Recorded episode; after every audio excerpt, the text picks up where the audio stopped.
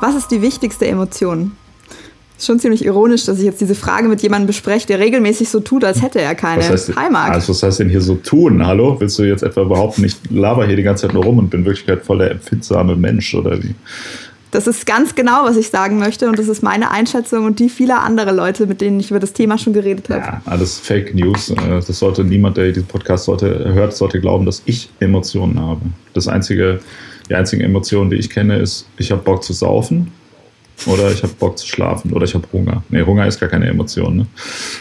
Nee, das ist ein, Doch, nee, fängt's ja schon an. körperliches Bedürfnis. Ja, da fängt es wirklich schon an. Also, das bedeutet äh, sozusagen, du hast eine Option mehr als dieses Sprichwort. So Männer haben auch Gefühle, Durst zum Beispiel. Ah ja, stimmt, ja. Ah, Durst, ja, da- so heißt das, ne? Nicht, ich habe Bock zu saufen. ja. Es gibt da auch ein deutsches Wort für, ne? Hervorragend, ja. Nee, aber nee, Bock zu saufen ist ja auch noch spezifischer. Durst, das wäre auch sein, du möchtest so was Profanes wie Wasser trinken. Saufen ist schon Saufen. Ja, Wasser ist mir genauso unbekannt wie Gefühle. Das soll mal dahin sein. Lissy, wir haben vor anderthalb äh, Monaten den letzten Podcast veröffentlicht. Was ist denn da passiert? Kannst du mir das mal erklären, bitte? Kreative Differenzen. Und dann haben wir aber äh, wie so eine Art Eheberatung gemacht und jetzt geht's wieder. Ist das so? Habt ihr Streit? Nee, ich habe mir nur eine lustige So, Geschichte ja. ausgedacht, die spannender ist als die Wahrheit. Achso, ja, stimmt. Die Wahrheit ist einfach, wir hatten keinen Bock äh, zu podcasten. Nee, wir hatten, ich glaube, wir hatten so ein bisschen gemerkt, dass es äh, das doch irgendwie, also wir sind ja beide Vollzeit berufstätig, ne, fast Vollzeit berufstätig äh, in deinem Fall, aber genau, und hatten so ein bisschen gemerkt, dass das natürlich dann auch immer, wir wollen ja unseren ZuhörerInnen auch was äh, bieten hier in diesem Podcast. Ja. Deshalb haben wir ja so ein bisschen gemerkt, dass die, die Recherchezeit nicht mehr so richtig ausgereicht hat. Ähm, genau, und haben da eine, eine kleine Änderung beschlossen. Nämlich, dass wir Ja. ab sofort nur noch äh, sicher am, am ersten immer eine Folge, also nur noch einmal im Monat quasi was veröffentlichen. Mhm. Dafür dann äh, hoffentlich Zeit haben, ein bisschen tiefer in die Materie einzutauchen. So wie zum Beispiel Ja. heute bei dieser Folge, die wahrscheinlich irgendwie fünf Stunden lang werden wird. Was jetzt natürlich nicht heißt, dass man nicht nochmal spontan äh, vielleicht eine zusätzliche Episode mal so raushauen kann. Ne? Also jeder, der jetzt denkt, oh shit, ich brauche meinen meinen Fix zweimal Stoff, im ja. Monat, so, weißt du, das geht gar nicht. Also äh, ja, auf jeden Fall abonnieren, dann äh, verpasst ihr keine, keine Folge ähm, von diesem hervorragenden Podcast, der schon vielen Menschen die Augen geöffnet hat. So Genau. ist es. Außerdem ist es ja vielleicht auch ganz nett, wenn dann mal so eine Folge als so überraschendes Zucker, so du hast so voll den beschissenen Tag und dann kommt so dieses Geschenk des Universums. Vielleicht ist es auch ganz schön. Könnte sein, und ja. eben die Folgen, die dann kommen, da haben wir dann so richtig, also sozusagen Herzblut, Schweiß und Tränen investiert. Und vorher war es nur Schweiß oder so. Genau, Ja. Und wer, wer das zweimonatlich noch hören will, der kann auch immer die Folge einfach in der Mitte pausieren und dann erst am 15. weiterhören und sich das so selber so ein bisschen spannend machen einfach. Das ist, ist mein Vorschlag an alle Leute, die nicht genug kriegen können, die den Hals nicht voll kriegen können. Wer den Hals auch nicht voll kriegen kann, ist by the way der CEO von Spotify.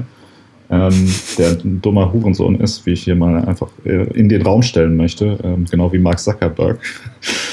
ähm, und äh, es gibt auf Spotify, ich habe gehört, jetzt von den Podcasts, die ich höre, da haben alle Leute dafür geworben, dass man auf Spotify jetzt auch Podcasts bewerten kann, wie auch auf Apple äh, Podcasts. Und ähm, da haben dann Mhm. Leute aufgerufen und gesagt, ja, bewertet uns mal mit fünf Sternen.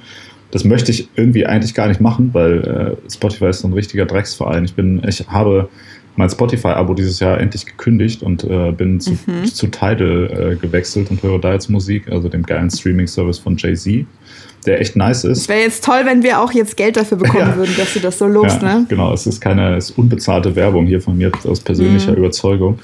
Ähm, und ich möchte alle anderen Menschen auf der Welt auch auffordern, diesen Schritt zu tun. Es äh, ist sehr viel besser und Spotify ist wirklich mittlerweile eine komplette Drecksfirma geworden. Ähm, und Mhm. man kann ja Podcasts auch ganz bequem über äh, Gratis-Apps hören. Dafür muss man beispielsweise auch nicht zahlen.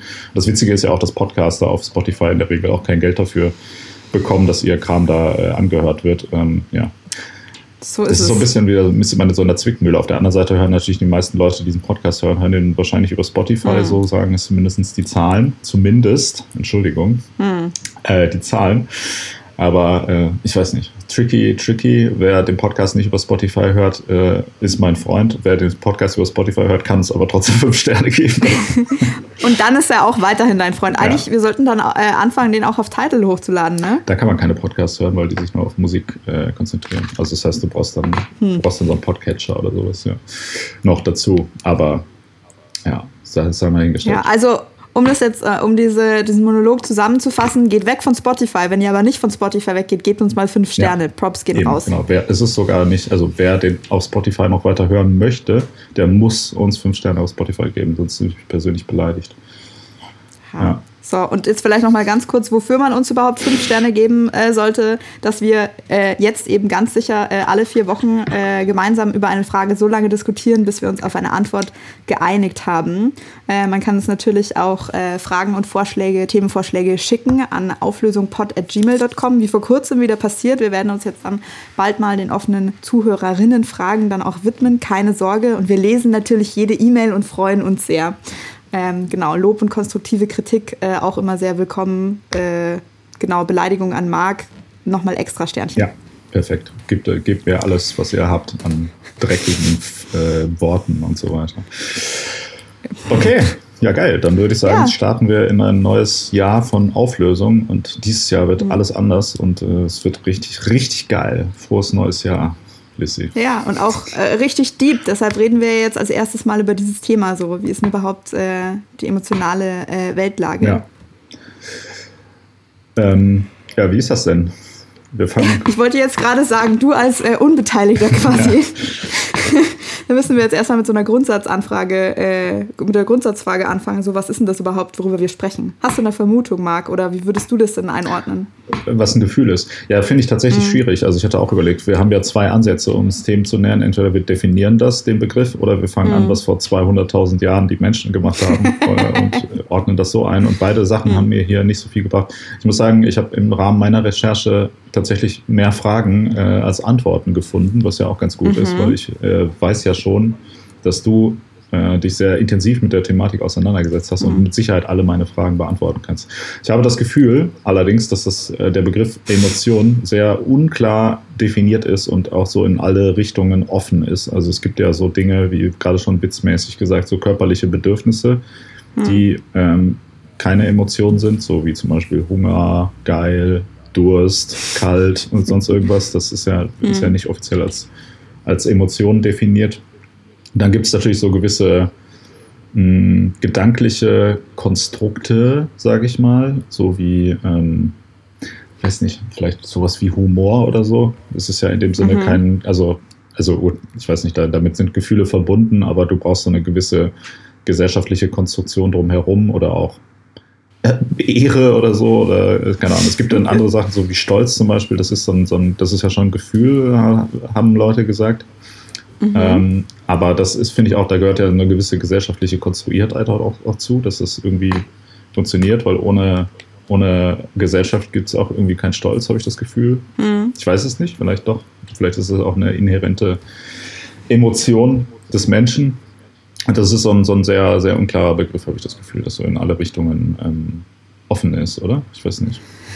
Okay, das waren jetzt äh, schon richtig viele Fragen. Äh, ich versuche am Anfang anzufangen. Also jetzt überhaupt mal, ähm, weil du ja meintest, du weißt, dass ich mich äh, ausführlich mit dem Thema beschäftigt habe. Das stimmt. Ähm, die, der Großteil meiner Recherche oder eigentlich hauptsächlich äh, schützt sich meine Recherche diesmal auf ein aktuell erschienenes populärwissenschaftliches Buch von Brené Brown. Das ist so eine äh, bekannte Sozialforscherin, die besonders viel zu Scham und Verletzlichkeit äh, geforscht hat und das irgendwie so ein bisschen ähm, weiß ich auch nicht, in, in den öffentlichen Diskurs gebracht hat, könnte man sagen. Und die hat zufälligerweise gerade ein Buch rausgebracht, das heißt Atlas of the Heart. Eine, eine kurze Rückfrage, dass ich dich direkt hier unterbrechen muss. Scham oder Scham? Also, so, wenn man charmant ist oder wenn man sich schämt? Ach so, nein, wenn man sich schämt, wenn man okay, sich schämt. Ja, sorry. Hey, das, Trottel.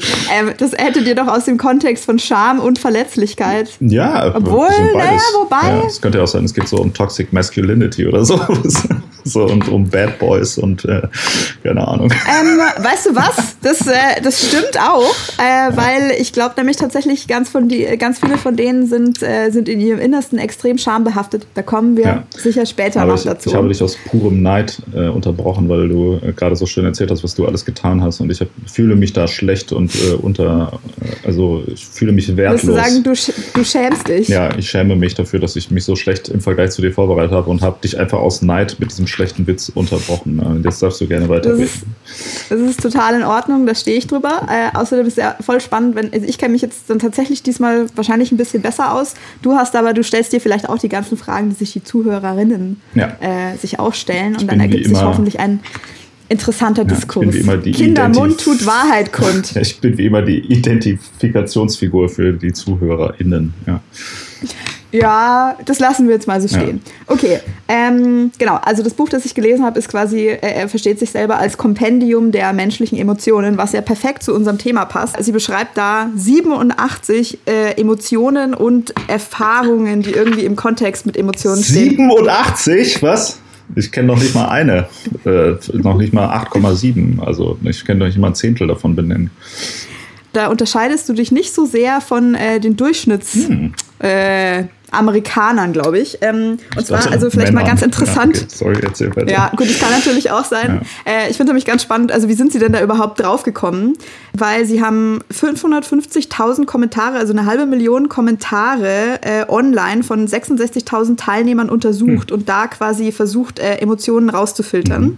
Ähm, und also es war eine ganz, ganz lange, äh, eine ganz, ganz lange Studie, also irgendwie über zehn Jahre. Ähm, das wurde analysiert, untersucht, mit ähm, verschiedenen Psychologen gesprochen und ähm, dann eben gleichzeitig auch noch ähm, Befragungen mit Studenten und mit anderen Leuten durchgeführt, die auch gefragt wurden, so wie viele Emotionen können sie denn an sich eindeutig identifizieren und benennen? Und im Durchschnitt waren das drei.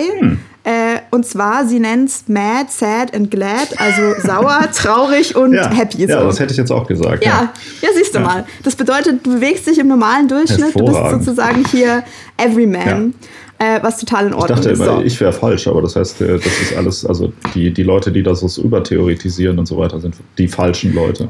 Die Leute, die Mhm. äh, sich an Freundschaften aufgeilen und so weiter und Bücher über Freundschaften äh, schreiben und das irgendwie im Detail aufschlüsseln, das sind diejenigen, die wirklich die, die Leute sind, die nicht ganz dicht sind. Und ich bin einfach normal. Ich habe einfach ein normales Empfinden. Jetzt weiß ich Bescheid. Danke, Lissy. Dann können wir die Folge. Ach nee, das war gar nicht die Frage, ne? ob ich normal bin. Okay, sorry. Ja, weiter. Da muss ich dir auch leider direkt äh, widersprechen, weil ich glaube eher tatsächlich all diese Leute sind so ein bisschen falsch oder ähm, könnten da auf jeden Fall was dazulernen. Das ist ähm, der Schluss, zu dem sie so ein bisschen in diesem Buch kommt. Jetzt noch mal ganz kurz zu deiner Frage, weil du meintest, du hast versucht, das so ein bisschen zu recherchieren oder dir Gedanken zu machen, was denn eine Emotion ist und bist da zu keinem äh, abschließenden Ergebnis gekommen. Da kann ich dich auch beruhigen. Ähm, da ist sich die Wissenschaft oder die Forschung auch überhaupt nicht einig. Ähm, und es gibt wohl so viele Emotionstheorien, wie es Emotionsforscher gibt. Und auch sozusagen diese, diese Anzahl an Emotionen, ähm, das irgendwie festzulegen, auch da sind sich die Leute überhaupt nicht einig. Also diese 87 äh, die Be oder Emotionen und Erfahrungen, die sind halt das Ergebnis dieser Studie. Es gibt aber auch Leute, die das ganz anders sehen. Also es gibt zum Beispiel so Einschätzung, dass man halt irgendwie so fünf Basisgefühle hat, so Primäremotionen, Freude, Angst, Wut, Trauer und Ekel. Ähm, und irgendwie alles, was es sonst noch gibt, sind so entweder Kombinationen davon oder so ein bisschen Abspaltungen. Aber ist eine ganz kurze Frage. Ekel ist eine Emotion. Ist das nicht auch eine körperliche Reaktion, theoretisch? Ja, das ist auch eine körperliche Reaktion, aber auf jeden Fall mit einer starken Emotion verbunden. Okay. Werden wir nachher noch drüber sprechen. Super interessant auch.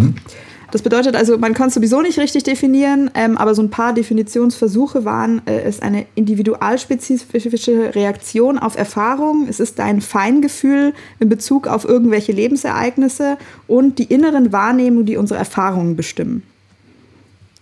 Alles relativ wolkig, Für eine wissenschaftliche Definition reicht das nicht so richtig, ne? aber es ist, äh, ja. ist eher so ein. Also ich, äh, ich finde das interessant auch, ich habe mich so ein bisschen so in Philosophie mal reingeschaut, was da Leute über ähm, Emotionen sagen und äh, Spoiler, die sagen sehr wenig dazu, weil ich glaube, das ist tatsächlich ja. was, was, ähm, was schwer zu definieren ist. Und was du da gerade ähm, beschreibst, klingt ja eher so wie eine, ich sag mal, poetische Definition von dem Thema. Und ich glaube, Gefühle sind ja tatsächlich was, was nicht so sehr in der Wissenschaft verhandelt wird, sondern Mhm. eher in der Kunst, ja, würde ich jetzt mal so in dem. Also, das ist jetzt wieder so sehr pauschales Urteil, aber also in der Kunst wird ja sehr viel über Emotionen gemacht und in der Wissenschaft ist das, habe ich immer so ein bisschen das Gefühl, ähm, was, was eher nicht so in den Vordergrund gestellt wird. In der Wissenschaft ist ja eher die, äh, die Vernunft sozusagen das, das, das Wichtige und das war auch so ein bisschen bei den klassischen Philosophen so und ähm, ich sag mal, die, die Stoiker zum Beispiel haben ja gesagt, äh, ich Mhm. zitiere, Gefühle sind die Krankheiten der Seele und äh, Kant, äh, tatsächlich. ja, und man müsste die Ach, vermeiden okay. und, und teilen. Und Kant beispielsweise sagt, Gefühle sind die Gegner der Vernunft. Das heißt. Okay, also das mit den Stoikern, äh, ich habe da was anderes gelesen. Das kann ähm, nicht sein.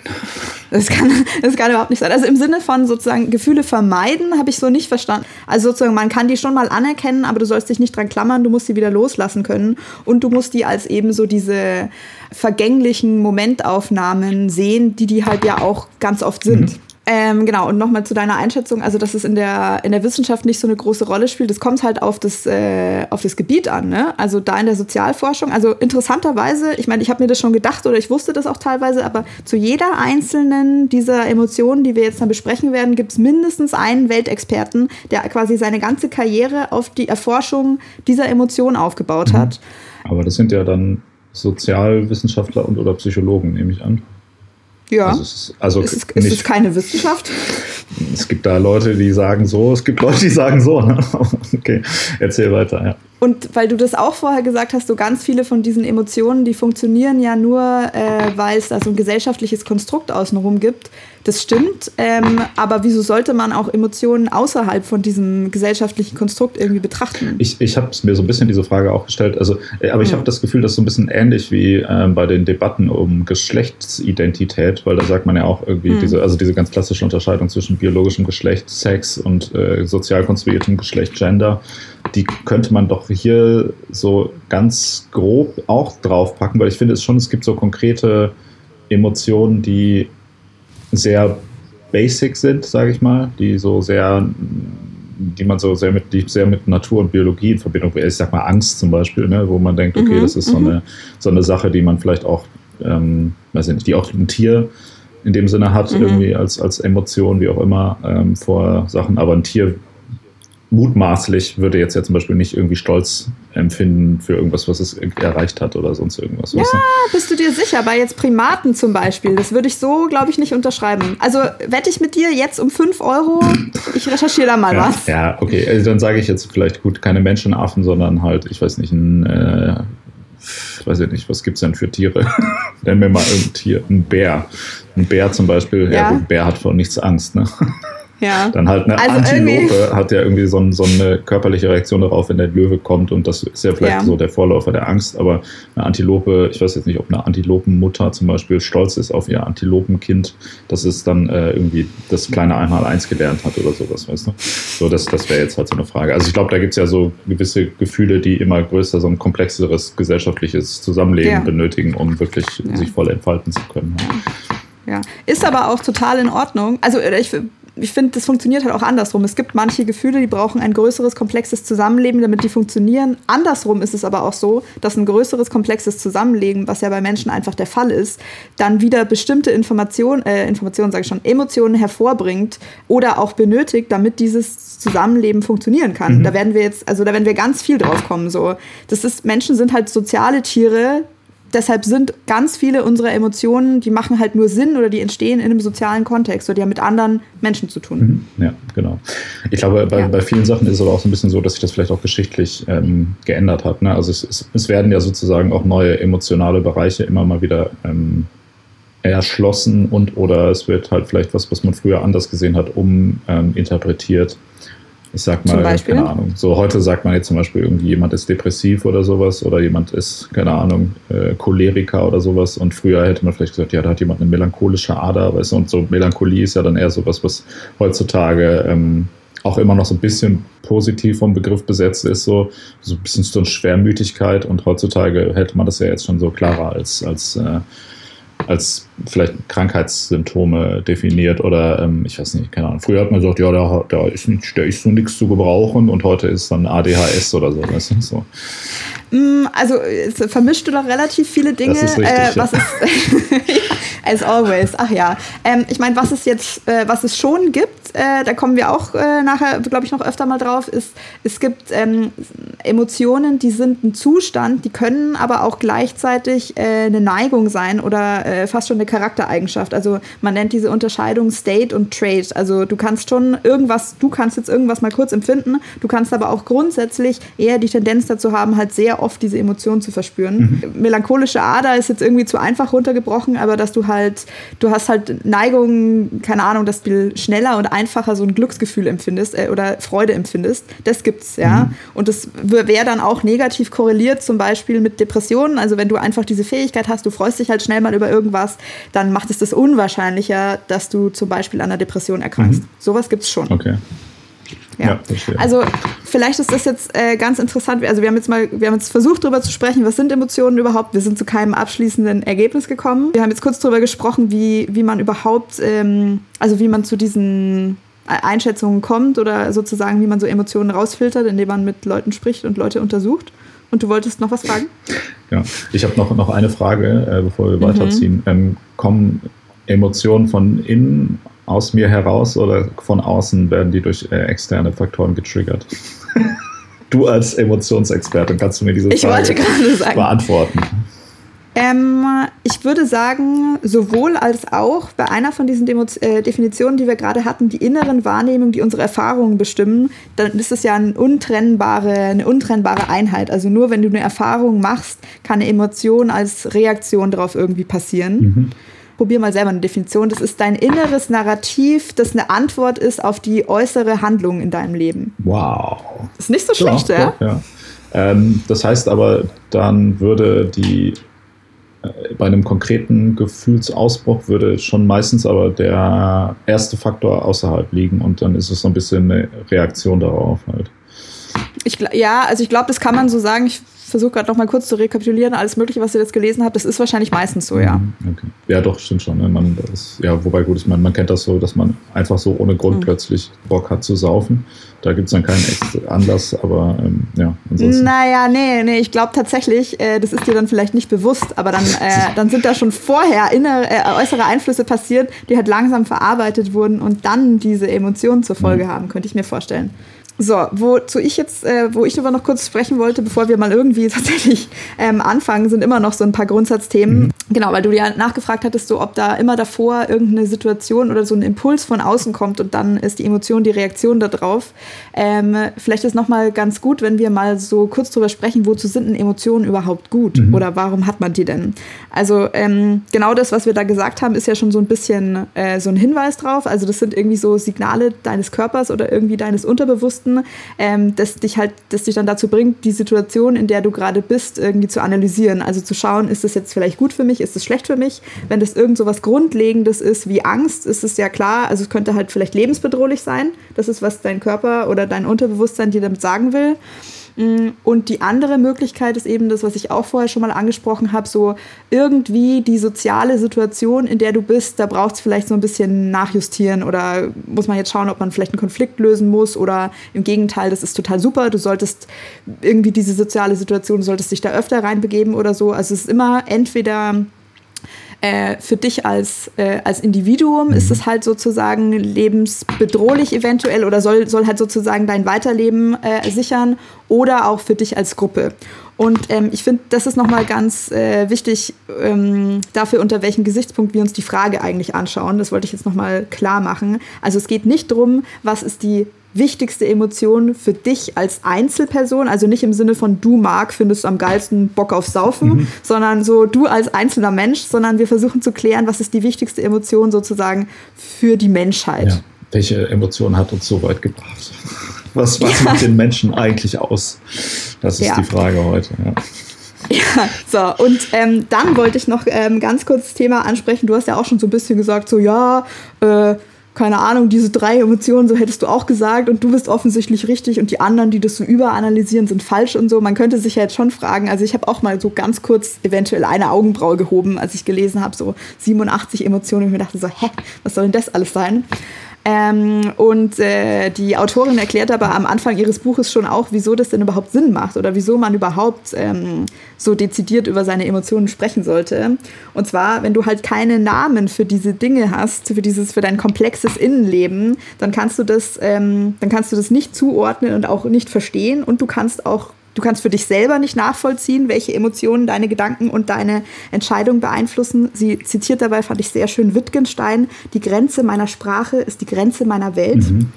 Und außerdem ähm, sagt sie halt, dass äh, Sprache und Emotionen sich gegenseitig beeinflussen. Also wenn du deine Emotionen besser identifizieren kannst, dann ähm, fällt es dir auch leichter, das an anderen Leuten zu interpretieren oder dir halt vorzustellen, was in denen vorgehen mhm. könnte. Also das äh, steigert quasi deine Fähigkeit zur Empathie und damit ähm, deine sozialen Fähigkeiten und ähm, diese Fähigkeit, deine Emotionen halt sehr, sehr nuanciert zu benennen und zu erkennen, das nennt man emotionale Granularität.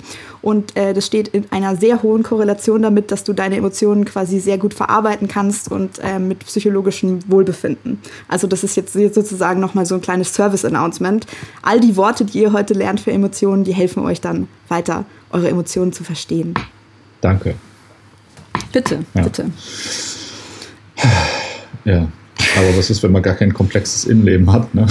Aber egal, ja, nee, das klingt doch gut. Ich bin, äh, ich bin äh, bereit, mich äh, weiterzubilden jetzt. Ich bin schon gespannt, was, was alle 87 Emotionen äh, alles sind. Sind. Ja. Die, okay. die Leute freuen sich bestimmt auch schon, weil sie denken, geil, es ist schon gleich eine halbe Stunde rum und äh, ich wollte gerade sagen, ja. Wir sind noch nicht mal bei einer der 87 Emotionen angekommen. ja, ist halt ein kompliziertes Thema, ne? Okay, ähm, also, äh, sie geht da folgendermaßen vor, oder ganz generell funktioniert es wohl auch so in der Emotionsforschung, dass du äh, Emotionen in Emotionsfamilien einteilst, also so ein bisschen Sachen, die thematisch zusammengehören, die gruppiert man quasi. Ähm, und ich dachte mir, wir könnten halt auch so äh, emotionsfamilienweise mhm. über diese äh, über die Emotionen sprechen. Und die erste Gruppe, die ich habe, habe ich mal so unter dem Thema Überforderung zusammengefasst. Mhm. Da gehört dazu Stress, Überforderung, Beklemmung, Sorge, Vermeidung, ähm, Aufregung und Begeisterung, Grauen, Angst und Verletzlichkeit. Mhm. Okay, ist ja schon einige Hämmer dabei, ja. Also, ja. Okay. Bist du direkt überfordert? Ähm, ja, weiß ich nicht. Ist Stress ist eine Emotion? Ja. Okay, hätte ich jetzt zum Beispiel auch nicht eingedacht. Würde ich auch einfach sagen, es ist eine körperliche Reaktion auf äh, über, ja, keine Ahnung. Hm.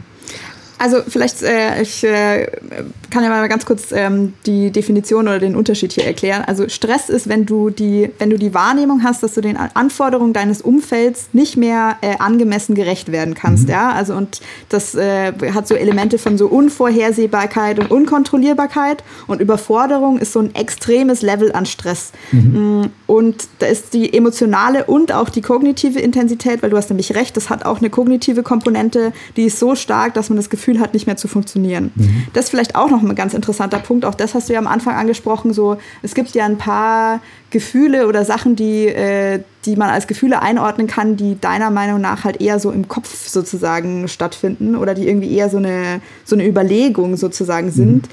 Das stimmt, es gibt Gefühle, da muss eine Überlegung stattgefunden haben, damit dann dieses Gefühl entstehen kann. Also du musst halt eine Situation eingeschätzt haben, damit dann diese emotionale Reaktion passieren kann. Aber da ist trotzdem eine emotionale Reaktion dabei. Weil du könntest dir jetzt ja auch, also eigentlich ist Stress ja total irrational, weil so du merkst so, okay, ich kann dem nicht mehr gerecht werden, aber ist es jetzt in irgendeiner Weise hilfreich, dass du dann Schweißausbrüche bekommst und sowas? Ja, nein. Dein Körper will dir halt dann damit sagen, das geht hier gar nicht, du musst hier raus. Mhm. Aha. Echt? Gut zu wissen. Beziehungsweise ähm, wird ja auch bei Stress wird halt erhöht in Adrenalin ausgeschüttet. Das ist dann halt nochmal so ein, so ein Reservoir von deinem Körper, das mhm. dir dann helfen soll, da durchzukommen. Ja. Aber deshalb sagt man ja auch so, wenn halt konstant Adrenalin ausgeschüttet wird, so ist es ja nicht gedacht. So, du sollst halt nicht die ganze Zeit so eine Fight-or-Flight-Situation haben. Du sollst nicht ständig vor dem, vor dem Mammut wegrennen. Nee, stimmt gar nicht. Dem Mammut nachrennen, vor dem, vor dem Säbelzahntiger wegrennen, mhm. sondern es ist halt mal so, so alle heiligen Zeiten passiert ist und danach musst du erstmal wieder chillen. So. Ja. Okay, aber ich würde jetzt so als, als emotionaler Analphabet ja sagen, dass die Begriffe Stress, Überforderung, Beklemmung, Sorge vielleicht Vermeidung, Grauen, Angst, Verletzlichkeit, würde ich jetzt alles unter Angst mal als Überbegriff einordnen, nämlich irgendwie in dem Sinne, dass du quasi vor einem in deinem Kopf konstruierten Bild in der Zukunft äh, Angst hast und das vermeiden möchtest. Mm nee, also, also natürlich, das hat alles, hat äh, so, ein, so eine Komponente von Angst. Das sind aber eben so feine Unterteilungen. Also Angst ist zum Beispiel eine kurzzeitige negative Alarmbereitschaft. Grauen ist eher was, da hast du Angst vor, wie du gerade gesagt hast, vor dem höchstwahrscheinlichen Eintreffen äh, von irgendwelchen negativen Sachen in der Zukunft, ja. Äh, und Sorge ist mehr so eine Kette negative Gedanken über mögliche Ereignisse in der Zukunft. Also Grauen zum Beispiel ist, ist auf jeden Fall stärker ähm, und schlimmer als Angst und dauert vor allem länger an. Sorge dauert auch länger an, ist aber nicht so schlimm wie Grauen. Angst dauert nur ganz kurz an und ist so sozusagen äh, in dem Moment und als direkte Reaktion auf irgendwas, ähm, was jetzt gerade passiert. Okay, ja, genau. Das ist aber auch nochmal ein interessanter Faktor, das habe ich auch häufiger gelesen bei so Unterscheidungen von Emotionen, dass so die Intensität und die Länge mhm. da dann auch nochmal relevant ist, um Unterscheidungen zu machen. Das heißt, dann sagt ja. man ja, so, wenn es, wenn es so eine Minute dauert, dann ist Angst, aber wenn es zehn Minuten dauert, dann ist Furcht oder sonst irgendwas. Ne? Ich, äh, ich, ich polemisiere hier natürlich, aber ja. Ähm, das das, das macht ja aber auch wieder so eine, so eine Unterscheidung sehr, sehr vage, sag ich mal. Ne? Also ab wann, wie, wo. Findest du, aber das ist doch schon, also ich meine, ja klar, das ist halt irgendwie so ein Gradient, also es ist irgendwie alles ein Gradient, aber dass diese zeitliche Komponente da noch mit reinspielt, das finde ich eigentlich sehr intuitiv. Also das kennt man doch selber und auch, dass es einen Unterschied macht, ob das irgendwas ist, was halt auf die, die Gegenwart gerichtet ist oder auf die Zukunft. Das ist auch sowas, ähm, weil du ja vorher angesprochen hast, Emotionen, die Tiere haben, wir sind insofern, haben wir da die Arschkarte gezogen, dass wir halt die äh, äh, Fähigkeit und die Möglichkeit haben, in die Zukunft zu denken und zu planen. Deshalb können wir uns jetzt auch Sorgen drum machen oder uns drüber freuen. Also sozusagen unser mentales Repertoire umfasst nicht nur das Jetzt und alles, was akut irgendwie ist, sondern auch noch die Vergangenheit und die Zukunft. Mhm. Ja. Äh, ja gut, inwiefern wir da die Arschkarte gezogen haben, sei mal dahingestellt, weil ähm, also ja, also ich meine, klar bringt das sehr viele Probleme mit sich, aber im Endeffekt hm. ist das ja auch, ich würde jetzt mal die, die dreiste Behauptung äh, aufstellen, dass das ja doch der Hauptunterschied zwischen Mensch und Tier, wenn man denn diese Unterscheidung überhaupt machen würde, hm. eben dieses abstrakte Verständnis von, ja, hauptsächlich wahrscheinlich von Zeit ist, ne? also dass man sich selber ja. in der Zukunft sich vorstellen kann.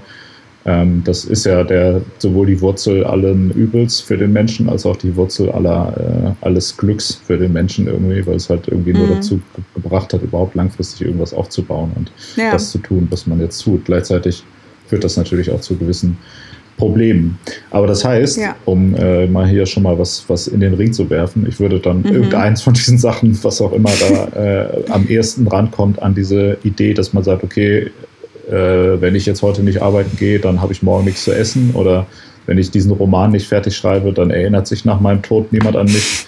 Das, mhm. was das am ersten ähm, abbildet, das würde ich auf jeden Fall als Emotion nominieren, die äh, für den Menschen am wichtigsten ist. Ja, du meinst, weil die, weil die dafür sorgt, dass man halt sich überhaupt mit der Zukunft äh, beschäftigt, sich also im, im weitesten Sinne von Gefahren fernhält und auch so ein bisschen den Arsch hochkriegt. So. Genau, also ich würde mal ja. ganz dreist behaupten, auch hier, dass Angst der einzige Motivator ist für den Menschen. Alles andere ist zweitrangig. Oder es ist der, der, der, der, die schlimmste Sache. Also es overruled alle anderen Emotionen, wenn es aufkommt.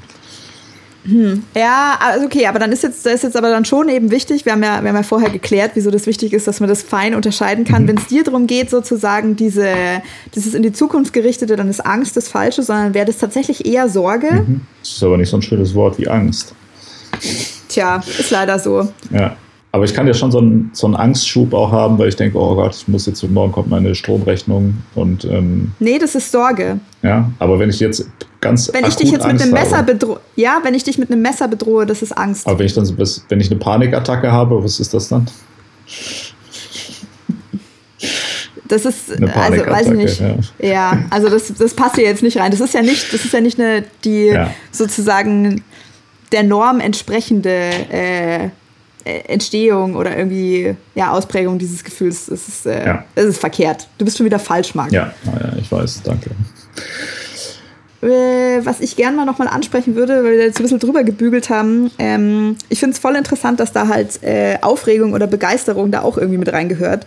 Ähm, weil das sind quasi so zwei Kehrseiten einer Medaille. Also das ist irgendwie so ein, so ein kurzer energetischer Zustand, mhm. der aber je nachdem, ähm, und da kommt dann wieder diese kognitive Komponente rein, wie du das halt jetzt gerade einschätzt, kann das halt negativ oder positiv sein. Also wenn ich dir jetzt sage, Marc, du sollst morgen, oder wir haben morgen eine Podcast-Aufnahme vor 1000 Leuten, ob du dir denkst, boah geil, Outreach und voll die gute Sache, ähm, äh, kann das bei dir halt Aufregung oder Begeisterung hervorrufen und ähm, dann aber Aufregung oder auch so ein bisschen äh, so, so die negativen Butterflies, wenn du dir denkst, so, boah, nee, gar kein Bock und dann muss ich mich rasieren und dann sind da die Leute und ich kann das irgendwie alles nicht.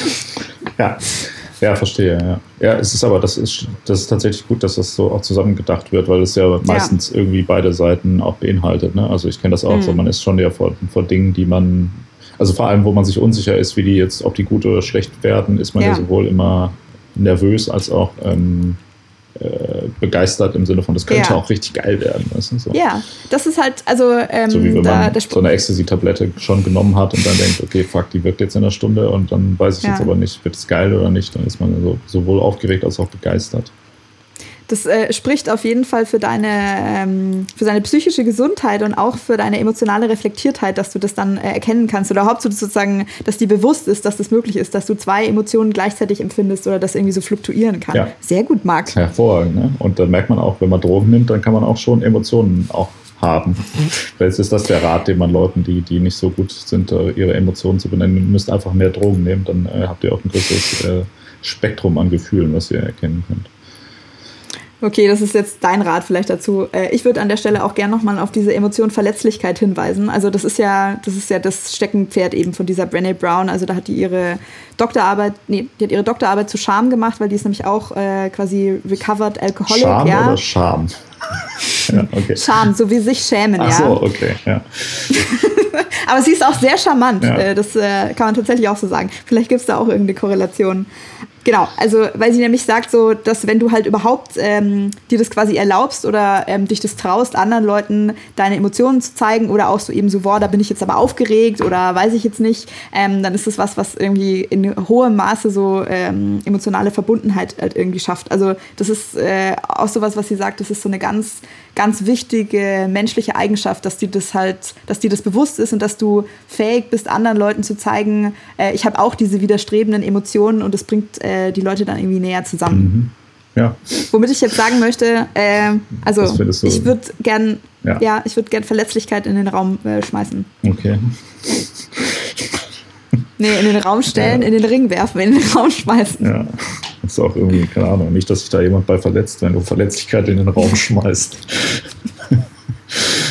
ja, okay. Ja, hervorragend. Okay, Gut. Ja, gut, dann kommen wir zur zweiten Gruppe. Die hat äh, im weitesten Sinne mit Emotionen zu tun, die irgendwie was mit sozialem Vergleich zu tun haben. Mhm. Ähm, und zwar gibt es da Bewunderung, dann äh, Verehrung und Verehrung oder Ehrfurcht, ähm, Neid, Eifersucht, Groll, Schadenfreude und was, was sie Freudenfreude nennt. Oder was ich also. versucht habe, so, also wo ich mir dachte, so Mitfreude ja, habe ich auch noch gefunden. Ja. ja. Also wenn man sich dafür freut, dass anderen Leuten sich freuen. Ja. Okay. Also das muss ja, das ist so wie Schadenfreude, das muss ja aus dem Deutschen kommen. Ich habe das noch nie gehört. Okay. Nee, ich auch nicht. Also es spricht nicht für uns, ne? Aber. Nee. ja, aber stimmt, Schadenfreude ist eine Emotion, die ich auch kenne. Ja. ja, kann man doch noch was lernen über seinen eigenen. Ja, ich dachte immer, das wäre eine schlechte Eigenschaft einfach, aber es ist äh, tatsächlich eine Ey, das Emotion. ist auch, also das ist, es ist eine Emotion. Äh, da gibt es aber, kann ich jetzt schon mal vorgreifen, da gibt es auf jeden Fall Studien, die besagen, dass wenn du halt andauernde äh, andauernde Schadenfreude empfindest oder wenn das halt irgendwie sehr oft vorkommt, dass das äh, sehr hoch korreliert mit halt so negativen sozialen Verhalten mhm. und vor allem, dass du dir auch, je öfter du das, dich sozusagen diesem Gefühl auch hingibst, desto öfter empfindest du das. Also das ist so ein selber ja. verstärkender Zyklus. Ja, das, das kann ich bestätigen. Also ich merke das mittlerweile, wenn so jemand sich irgendwie stolpert und sich auf die Fresse legt und man sieht das so auf der Straße oder jemand hat so einen Fahrradunfall oder so, dann muss ich intuitiv erstmal lachen halt und dann denke ich danach erst, oh shit, ja, es könnte ja auch sein, dass sich die Person jetzt hier verletzt hat irgendwie und so. Aber ich muss mich da echt irgendwie immer so zurückhalten, Leute erstmal auszulachen, wenn ihnen was Schlechtes passiert. Also es ist wirklich so, ein, wie so eine automatische Reaktion, wie so ja. ein Reflex einfach, wenn der Doktor aufs Knie haut. Äh, ist es bei mir so, wenn jemand äh, sich schwer verletzt, dass ich dann erstmal lachen muss und dann erst hinterher denke, ah, okay, vielleicht sollte ich jetzt mal einen Krankenwagen rufen. Das könntest du mal hinterfragen, wo das denn so herkommt. Ja, ja, hast du jetzt schon gesagt, wenn man einmal damit anfängt, kann man nicht mehr aufhören. Also steckt da sonst nicht mehr naja, dahinter. Das ist ganz genau, was ich gesagt ja. habe. Ja, sowas. Ja, okay. So. Kannst du mir erklären, was ist ja. der Unterschied zwischen Neid und Eifersucht? Ja, ähm, Neid ist, wenn du irgendwas willst, was eine andere Person hat. Ähm, also da 2015 hat sich so eine Studie das angeschaut, was denn das so alles ist. Und es ist ziemlich, also nicht so überraschend, in 90 Prozent der Fälle hat das irgendwas entweder mit Attraktivität, mit Kompetenz oder mit Reichtum zu tun. Mhm. Und äh, die Emotion ist oft mit so einem Gefühl von Feindseligkeit verbunden. Und Eifersucht ähm, definieren, definiert die Forschung tatsächlich so, das ist eine Angst vor Verlust, die meistens irgendeine soziale Bindung äh, betrifft. Also zum Beispiel irgendwie eine Beziehung, die du schon hast oder einen wertvollen Teil davon. Also sozusagen Eifersucht betrifft normalerweise drei Leute und Neid findet zwischen zwei Leuten statt. Ah, okay. Aber du hast jetzt auch das so definiert, das heißt, bei Eifersucht geht es eher darum, dass ich was potenziell verlieren könnte und das nicht, genau. nicht verlieren will. Und bei Neid geht es ja. eher darum, dass ich was haben will, was ich nicht habe. Richtig, mhm. genau. Und bei Eifersucht geht es auch mehr um Menschen. Aber wenn ich jetzt, wenn ich sage, ähm, keine Ahnung, also wenn ich, keine Ahnung, jetzt neidisch bin, dass ähm, Beyoncé mit Jay-Z zusammen ist und nicht mit mir, sind die überhaupt zusammen noch? Keine Ahnung, egal. Ja. Dann bin ich dann neidisch oder bin ich dann eifersüchtig? Nee, du bist neidisch. Okay. Also, weil die, die hat ja was, was du noch gar nicht hast. Wenn ähm, du jetzt zum Beispiel immer mit den beiden abhängst und ihr immer gleich viel abhängt und dann heiraten ja. die und kriegen jetzt Kinder und dann dein guter Kumpel Jay-Z hat nie Zeit für dich, dann bist du eifersüchtig. Verstehe, okay. Also ja. wenn, dann ist er wahrscheinlich eher, wenn wir gleich viel miteinander abhängen würden, hätte Beyoncé ja mit mir Kinder gekriegt und Jay-Z wäre eifersüchtig. Sein Beispiel geht nicht ganz auf, aber ich verstehe, was du meinst, ja. Okay. Was soll er mit seinen Milliarden und seiner Karriere und so weiter denn da für einen Eindruck hinterlassen? Frauen stehen vor allem auf Humor und nicht auf dicke Portemonnaies und äh, so und auf Einfühlungsvermögen. Also insofern ja. Äh, alles. Und Verletzlichkeit mag. Ja, genau. Deshalb, da kann ich alle mit allem dienen.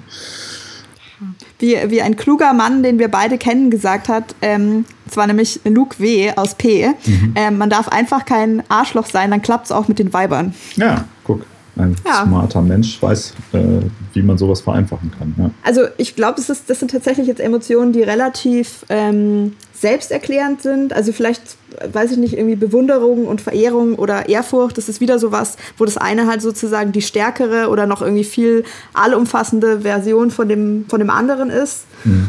Aber ich glaube, äh, unseren ZuhörerInnen muss man ja nicht erklären, mhm. was Bewunderung, Verehrung und Ehrfurcht ist, denn jeder empfindet ja Ehrfurcht im Angesicht dieses Podcasts. Weißt du? also das Im ist, Angesicht? Ja, das ist das, das, ist das ja. was ihr gerade empfindet, liebe äh, Menschen da draußen das ist auch, das ist auch schön, wenn du dich da jetzt so in die Leute reinversetzen kannst. Ich, ich habe das ja. Gefühl, ich kann dir gerade ja, wirklich so beim emotionalen ja. Wachstum zuschauen. Total, ja, ist toll. Jetzt weiß ich endlich, was das ist, mit wem, was, also wie die Leute immer entgegentreten, warum die immer so zittern und irgendwie so äh, komisch äh, wirken, als wenn die, wenn es denen nicht gut geht. Es ist einfach die Ehrfurcht, die sie überkommt. Ähm, vielleicht können wir noch mal ganz kurz über diese ominöse Freudenfreude reden. Also wie gesagt, ist auch selbsterklärend. Das heißt, ja. das Gegenteil von Schadenfreude. Ja. Ähm, genau, also so Freude über jemand anderes Glück äh, oder Erfolg ist auch auf jeden Fall verwandt mit Empathie. Also da gibt es mhm. äh, irgendwelche Korrelationen. Könnte man jetzt ja auch sagen, dass das vielleicht eine total wichtige Emotion irgendwie ist, weil äh, die Leute sich da irgendwie gegenseitig anfeuern würden? Ja, hm. das ist so, so wie so eine Echokammer, das äh, also je mehr, je mehr es Leuten gut geht, desto mehr geht es allen anderen um die herum auch gut und dann geht es den anderen wieder gut und dann ist man irgendwann. Rein theoretisch. Also ich meine, du könntest auch, man könnte es jetzt auch anders angehen und zum Beispiel sagen, vielleicht ist Neid eine der wichtigsten Emotionen, weil wenn du dir nicht die ganze Zeit denkst, fuck, ich möchte auch haben, was der andere hat, es ist ja auch, also eigentlich die, all diese Emotionen könnte man theoretisch auch so kategorisieren, dass die dich halt irgendwie motivieren können, irgendwie mehr aus dir zu machen und irgendwie so die ganze Gruppe weiterzubringen. Es ist halt jetzt die Frage sozusagen, mit was für einer Einstellung du da drauf schaust, ob du das halt irgendwie negativ konnotiert haben willst. Also weil Neid ist ja schon auch so ein bisschen mit Stress und Druck verbunden, könnte man sagen. Ja, ist kein Gefühl, Freuden, das Freude. ist eine Todsünde. Ganz kurz nochmal für dich zum Mitschreiben. Neid ist, kein, ist eine Todsünde. Das ist auch sehr interessant, also weil, ähm, vielleicht das auch noch mal ganz kurz, also kein Gefühl ist ja, also keine Emotion ist ja schlecht, weil du kannst es halt nicht verhindern, dass du die hast, ja, sondern es kommt ja immer darauf an, das ist, was jeder Psychologe sagen würde, so was du dann draus machst, ne? Mhm. also wie du das sozusagen gesund verarbeitest. Ähm, und es wäre jetzt interessant zu wissen, sozusagen, wie das in der Bibel gemeint war. Oder ich habe das Gefühl, das ist irgendwie eine so der, der Fallstricke des Katholizismus, wieso das nie so ganz aufgeht, weil du sollst ja nicht mal schlimme Sachen denken und es ist einfach unrealistisch. Und deshalb sind alle die ganze Zeit irgendwie in so einem in so einem Gedankenkorsett von fuck, ich versag hier eh schon die ganze mhm. Zeit, weil was Schlechtes denken tue ich die ganze Zeit und je mehr ich mir denke, ich soll nichts Schlechtes denken, denke ich schlechte Sachen, so wie mit dem rosa Elefanten. Mhm. Ähm, also sollte ich mehr super viel Buße tun und ich brauche das hier alles offensichtlich ganz dringend, dieses ganze äh, Beichte-Korsett mhm. und so. Ja. ja, voll, ne, stimmt. Da haben wir bei unseren Religions, in unserer Religionsfolge, mhm. was die beste Religion auch dazu gesprochen, mhm. da sind ja so Sachen wie Buddhismus zum Beispiel ein bisschen mehr advanced, mhm. wo man sagt, ja, man darf schon Emotionen haben, man muss, soll sich halt nicht so zu 100 Prozent nur von seinem Hass leiten mhm. lassen, aber wenn ja. man mal wütend ist, ist jetzt nicht so schlimm, kommt man nicht direkt in die Hölle unbedingt für. Mhm. Ja, ich meine, klar, man könnte diese, also diese, diese Argumentation zu sagen, diese vergleichenden Emotionen sind Antrieb, voll, aber das, das kommt mir mhm. so zu Christian Lindner mäßig rüber, irgendwie so dieser Wettbewerbsgedanke ist ein bisschen so dieses neoliberale... Ja, deshalb habe ich ja auch gesagt, lass doch Freudenfreude mal zumindest mit auf die Shortlist nehmen. Ja, hm, ich weiß nicht, also wenn, dann würde ich jetzt realistischerweise fast eher Neid da sehen, weil ich kann mir schon vorstellen, dass das ein Antrieb ist für Leute, aber mhm. irgendwie ist es so gefühlt so ein falscher Antrieb, der auch, glaube ich, eher zu Unzufriedenheit und dann, also ich meine, der nächste Schritt nach Neid ist ja vielleicht auch dann, dass man dann zu Jay-Z hingeht und dem äh, irgendwie quasi den überfällt und seine Frau entführt oder so, weil man halt dann denkt, okay, ich bin jetzt schon sehr neidisch. Und dann ist ja, das ist dann, Frage, wenn du dann, das ist dann, wenn du schon Groll hegst, so. ja, stimmt, ja. ja. Wenn ich Groll hege, äh, ja, das, ja. okay. Das ist, ist also geil, nimm, mal, ja. nimm doch mal, nimm mal Freudenfreude mit und dann äh, diskutieren wir da am Schluss nochmal drüber. Na gut. Ich weiß, es ist dir zu Pastellfarben, ja. wenn du da ein anderes Wort noch irgendwie dafür hast. Freude, Freude. Das erinnert mich eher an Ren und Stimpy, äh, an Jubel, Jubel, Freu, Freu. Aber egal, das äh, muss jetzt auch niemand verstehen.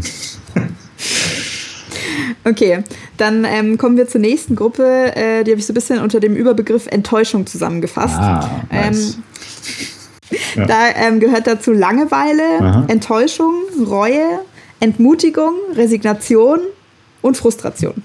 Aha. Okay. Hm. Mm. Das hat Langeweile ist auch ein Gefühl. Ja. Okay. Das ist ja, das hatte ich so gar nicht auf dem Schirm. Das wäre ja aber auch mega, mega das Gute. Wobei, nee, Langeweile ist eher so ein, so ein Thema der Neuzeit auch, ne? Das hat man nicht unbedingt so vor, Wie meinst du vor das? 2000 Jahren war den Leuten nicht unbedingt langweilig, oder? Das war mal was, eine ähm, kurze Phase in der Menschheit. Jetzt ist den Leuten auch nicht mehr langweilig, weil es jetzt endlich Instagram gibt.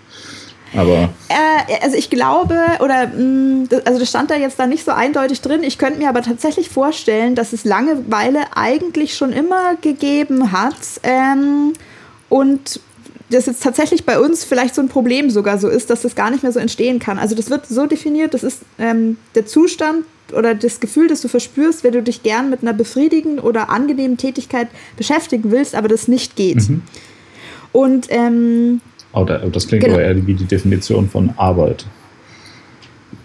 Naja, du kannst, nee, du kannst halt, während du arbeitest, kannst du Langeweile empfinden, ja. ja? Da gibt es übrigens auch sehr interessant, es gibt ähm, so zwei Unterscheidungen oder nochmal so ein bisschen so eine, so eine Variante davon. Wenn du irgendwie, wenn du mehr Kontrolle über die langweilige Tätigkeit hast, dann wirst du da eher lethargisch davon. Also, keine Ahnung, wenn du zum Beispiel weißt, es hilft jetzt alles nichts, du musst irgendwie diese Hemden da bügeln, ja, und das, du kannst jetzt schon sagen, ich mache zwischendrin eine Pause oder ich mache es halt super langsam oder ich habe so ein bisschen mehr Agency, dann, dann machst du das halt irgendwie so wie in Trance ungefähr. Wenn du aber da kaum Kontrolle drüber hast, also zum Beispiel, weil du in der Arbeit irgendeine Aufgabe erfüllen musst, die dich halt total anödet, mhm. dann ähm, führt es eher zu Frustration. Also dann mhm. ist das so ein anderes Gefühl, was da noch aufkommt. Mhm. Ja, und also, weil du meintest, so, das ist irgendwie so ein Ding der Neuzeit, also das hat man ja jetzt auch schon gehört, es gibt halt ganz viele Studien, die sagen, dass Langeweile nichts Schlechtes ist, sondern dass es total ähm, also wenn du so langweilige, banale Tätigkeiten halt irgendwie ausführst, dann ist es das, was deinem Gehirn äh, eigentlich erlaubt, so ein bisschen äh, auf Wanderschaft sozusagen zu gehen äh, und zu Tagträumen, was halt total wichtig ist, wenn du irgendwas Kreatives schaffen willst. Also das ist wie so ein Freiraum, der da entsteht. Mhm. Ähm, genau, und also einer dieser Forscher, da war so ein Zitat, das hieß, Boredom is your imagination calling to you. Wow. Ja. Okay, aber dann würde ich sagen, Langeweile auf die Liste, oder? Ja, voll. voll. Das Geile. Also vor allem, das kennt man doch auch, oder nicht? Also, ähm, ja, man kennt es jetzt leider so nicht mehr, aber das, das war, war, früher mal geil eigentlich. Lang, ja, ich wollte gerade sagen. Ja. voll. Also irgendwie habe auch so dran gedacht, ich hatte halt so während dem Studium immer mal irgendwie so Nebenjobs einen, zum Beispiel am Fließband. Ja. Das war mega geil. Da habe ich mir die ganze Zeit, also weiß nicht, dachte ich so die besten Ideen meines Lebens, ja. hatte ich das Gefühl. Ja, voll, ja, stimmt, das kann ich auch. Ja, ich habe, ich hab, als ich studiert habe, in, in, so einem Werkzeuglager gearbeitet. Das war mhm. auch immer mega nice, weil man den ganzen Tag den Kopf frei hatte, um äh, sich vollkommen zu langweilen und äh, sich dumme Ideen im Kopf auszudenken. Ja. Hammer. Äh, du hattest gesagt, ähm, Reue auch. Ja. Das, das würde ich hier mal nominieren als das, äh, das sinnloseste und schlechteste Gefühl von allen und das unnötigste, weil es ja tatsächlich, ähm, also es gibt ja sowas wie Hoffnung, vielleicht kommen wir da später auch nochmal zu, das würde ich, würde jetzt für mir würde ich mir vorstellen, dass das auch irgendwie auf der mhm. Liste steht. Ja. Äh, was ja sozusagen auf die eine, eine, positive Erwartung auf die Zukunft ist. Und Reue mhm. ist ja ein negatives Gefühl gegenüber der Vergangenheit, die schon passiert mhm. ist. Das heißt, irgendwas, was schon passiert ist, was ich nicht mehr ändern kann, darüber ja. bin ich traurig quasi. Ja? Das heißt, es ist doch total das nutzloseste Gefühl überhaupt, oder nicht? Ja, also ich verstehe, was du meinst. Vielleicht muss man da auch noch mal kurz Enttäuschung mit reinnehmen. Also das ist sich sehr ähnlich, ja, Enttäuschung und Reue, negatives Gefühl auf die Vergangenheit. Nur dass es bei Enttäuschung so ist, du hast, da hast du das Gefühl, da konntest du, da hattest du keinen Einfluss nehmen können. Es ist halt bloß nicht so gekommen, wie du es erwartet oder dir erhofft hast. Mhm. Bei Reue hast du eben schon das Gefühl, du hättest da was machen können, ja. hast du aber nicht oder hast du halt nicht geschafft oder so. Und das bedeutet jetzt, also bei Enttäuschung würde ich auch sagen, das ist halt, ja, weiß ich nicht, ist halt relativ müßig. Bei Reue sagt die Forschung so ein bisschen so, dass das insofern eine Funktion erfüllt, weil das dich halt dazu motivieren kann, dass du halt irgendwie reflektierst. Also hätte ich tatsächlich was anders oder besser machen können. Mhm. Ja, okay, gut, verstehe. Aber hm. Ähm, ist, ja gut, also das heißt, äh, ich sag mal, der, das, das Gefühl der Reue ist sozusagen Antreiber dann dafür, sich damit nochmal auseinanderzusetzen und darüber nachzudenken. Ähm, Könnte so laufen, ja. Ja, genau. Okay. Ja, weil ich sonst denke, es gibt ja so Leute, die auch so voll so zerfressen sind von Reue irgendwie, weißt du, so, die so sagen, oh, ich habe in meinem Leben alles falsch gemacht und bla bla bla, weißt du, die so dann irgendwie auf dem Totenbett äh, rumheulen, dass ihr Leben so scheiße war und so. Das, also ich meine, gut, auf dem Totenbett ist es halt wurscht, aber so jeder Tag, Entschuldigung, ich musste dir mal kurz, musste dir kurz passionate ins, äh, ins ja. Wort auch mal fallen. Ähm, fand ich gut. jeder Tag davor, also wenn jetzt, wenn du nicht literally gerade auf dem Totenbett liegst, ja, äh, und irgendwie schon dein, dein letztes Morphium so bekommst, dann hättest du ja jetzt zumindest noch Tage, Wochen, Monate, Jahre, um da noch irgendwas anderes zu machen. Mhm.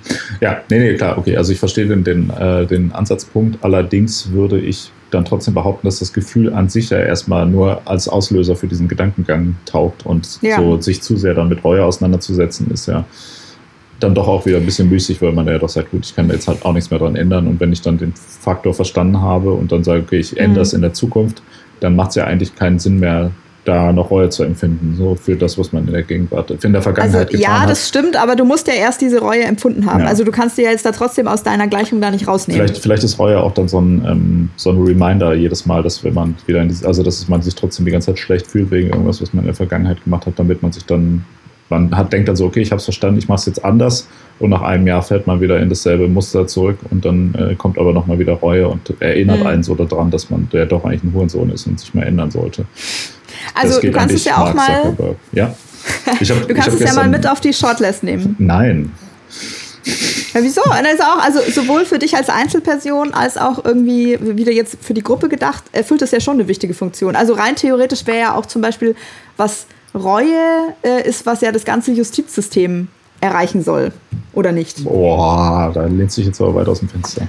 Ja, ich lehne mich weit aus dem Fenster. Ich habe ich, ich hab vom Besten gelernt, wie das geht mit dem Polemisieren. Ja, das äh, würde ich jetzt mal gar nicht beantworten, sondern in eine andere Folge ähm, äh, verschieben, diese Frage, nämlich irgendwie, ob das Sinn macht, also ob so eine Strafjustiz Sinn macht und was sie erreichen sollte. Da können wir mal eine separate Folge okay. machen. Mhm. Ob man alle Gefängnisse abschaffen soll oder nicht. Okay, aber das bedeutet, du bist. Das bedeutet, du möchtest ein Veto für Reue auf der Shortlist äh, aussprechen. Können wir gerne da reinmachen, aber ich sehe die anderen mhm. schon jetzt stärker eigentlich. Aber ja, okay. Okay, haben wir da noch was Geiles dabei gehabt?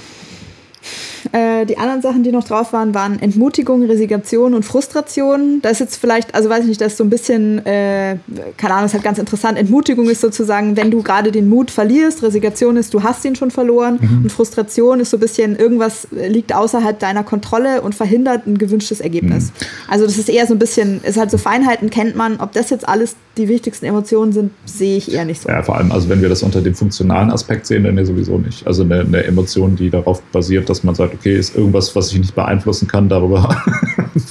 und deshalb bin ich frustriert darüber, dass ich dann mhm. auch nichts tun kann. Das kann ja schon per Definition nicht unbedingt das Wichtigste für den Menschen sein, weil das führt mhm. ja zu mhm. keiner Handlung in dem Sinne. Ne? Genauso mhm. wie Resignation. Wenn wir sagen, okay, Resignation ist die wichtigste menschliche Emotion, dann sagen wir, ach, Klimawandel, komm, ist doch scheißegal. Ne? Also lässt doch ja. einfach nichts tun. Also auch keinen Spaß haben mehr oder so, sondern das einfach mhm. nur abwarten, bis wir sterben und dann ist ja vorbei. Mhm finde ich, ja doch, Resignation klingt eigentlich ganz gut, ja. Ist ja auch, wäre jetzt eigentlich, also evolutionär gesehen, wäre es total interessant, wenn man sowas einfach nicht hätte. Also stell dir mal vor, Menschen wären, was das angeht, wirklich so wie so Maschinen ja. und du wirst einfach nie entmutigt, sondern denkst dir immer so, ach was, es wird schon wieder. Ja, ja das wäre doch aber in dem Fall eigentlich ganz gut. Also ich meine, Resignation. Ja, deshalb frage ich mich gerade so, wieso, also, wieso ist denn das eigentlich so? Ja, Resignation, Frustration und Co. würde ich da, das müsste man schon fast eigentlich auf die Blacklist schreiben. So, das ist die, also das gehört auf jeden Fall zu den beschissensten äh, mhm. beschissensten Emotionen, ja, oder? Ja, stimmt, das ist echt die Frage, welche, welche Funktion soll denn das evolutionär irgendwann mal geführt haben? Dass man vielleicht weiß, an irgendeiner Stelle, gut, da lohnt es sich jetzt nicht. Also irgendwann akzeptiere ich vielleicht ja. mein Schicksal, so wie, ja, Gott, Gott soll mir die Kraft geben, die Dinge, äh, die ich, ja. die ich äh, nee, wie geht der Spruch, die ich äh, ändern kann. Ich möchte die, ja. nee, genau, ich möchte die, ah, ich möchte den Mut, die Dinge zu ändern, die ich, äh, die Dinge zu ändern, die ich ändern kann, die Kraft, die Dinge auszuhalten, die ich nicht ändern kann oder so ähnlich ja. und die Weisheit, beide voneinander zu unterscheiden. Genau und das, ja. Das ist das Serenity Prayer von den anonymen Alkoholikern, by the way. Ah, okay, cool. Dann sollte ich den ja eigentlich kennen, ja. Ja. Nur, es stimmt ja gar nicht, ich bin ja nicht anonym. ich ja, habe ja einen Podcast. Ich wollte gerade sagen, publiker Alkoholiker. Ja. ja. Okay. So, die nächste Gruppe äh, habe ich so über dem Überbegriff Staunen zusammengefasst. Mhm. Da gehört dazu Staunen, Ehrfurcht, Verwirrung, Interesse, Neugier und Überraschung. Okay. Hatten wir Ehrfurcht nicht gerade schon mal?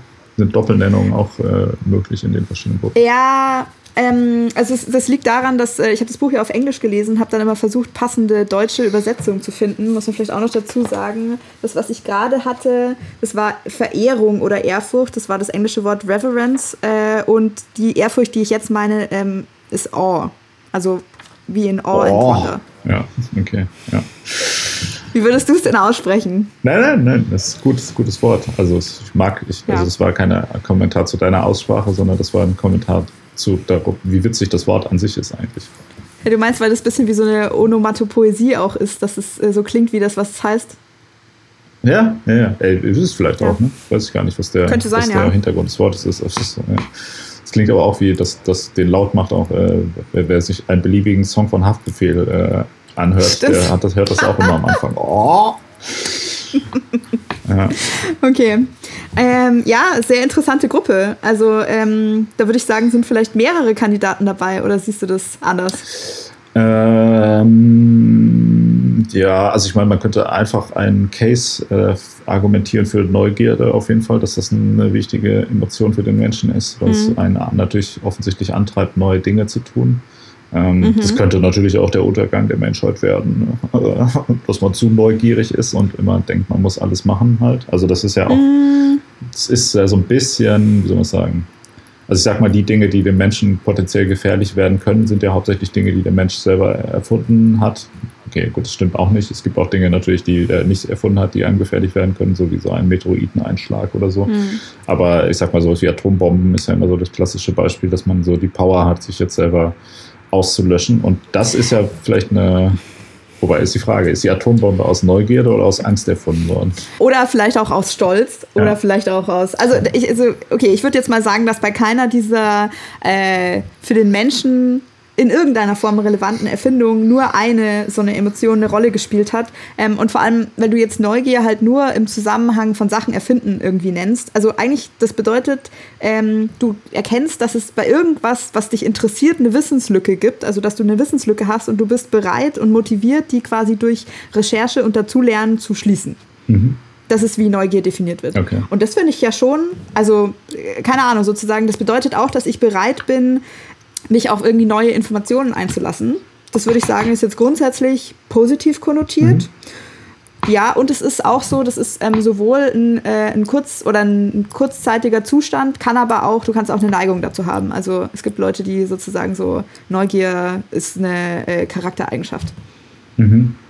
Stimmt, und würde ich ja. jetzt auch sagen, so für eine ganze, für eine ganze Spezies oder für so eine ganze Gruppe sehe ich da eigentlich fast nur Vorteile, wenn, wenn alle sozusagen mhm. diese Tendenz irgendwie hätten. Ja, also ich meine, man muss aber ich schauen, dass die Tendenz auch nicht zu sehr ausgeprägt ist. Ne? Also ähm, keine Ahnung, wenn ich jetzt auch neugierig bin, was ist denn hinter dieser Ecke, wo ich davon ausgehe, dass da die Raubtiere auf mich warten, dann, also irgendwann muss man ja auch mal sagen, gut, hier, also ich sag mal, Neugierde sollte da wird ja so ein bisschen begrenzt vielleicht dann wieder durch Angst an irgendeiner Stelle, wo man sagt, gut, hier will ich gar nicht weitergehen und äh, will mir mal da eine Grenze setzen halt, oder? Also un, ganz unbegrenzte Neugierde ist, glaube ich, auch nicht gesund. Ähm, vielleicht auch noch mal ganz kurz, äh, da ist es, äh, glaube ich, interessant, die Definition zu hören für dieses Staunen und Ehrfurcht, ähm, weil die dann eventuell auch noch in Frage kommen würden. Also Staunen wird definiert als irgendwie so ein Gefühl von Ungläubigkeit, das den Wunsch weckt, irgendwas zu würdigen und besser zu verstehen. Also das kommt öfters vor im Zusammenhang mit irgendwie Naturwundern, Kunst, Musik mhm. oder so spirituellen Erfahrungen vor.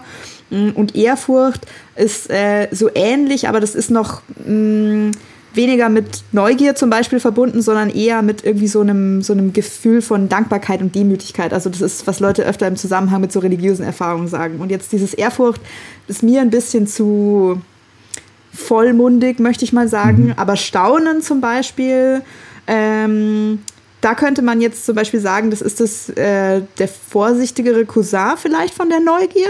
Also wenn dir das mit der Neugier zu viel ist, fände ich Staunen noch eine gute Alternative. Nee, also ich finde Staunen ist dann wieder so ein bisschen wie das mit der Reue ist, dass so der Anlass für, ähm, also wo Reue der Anlass dafür ist, nachzudenken, was man besser machen könnte, habe ich das Gefühl, hm. Staunen mhm. ist so ein bisschen der Anlass dafür, um dann Neugierde zu entwickeln, oder? Dass man denkt so, boah, das ist aber geil, jetzt will ich aber wissen, wie das funktioniert, ja?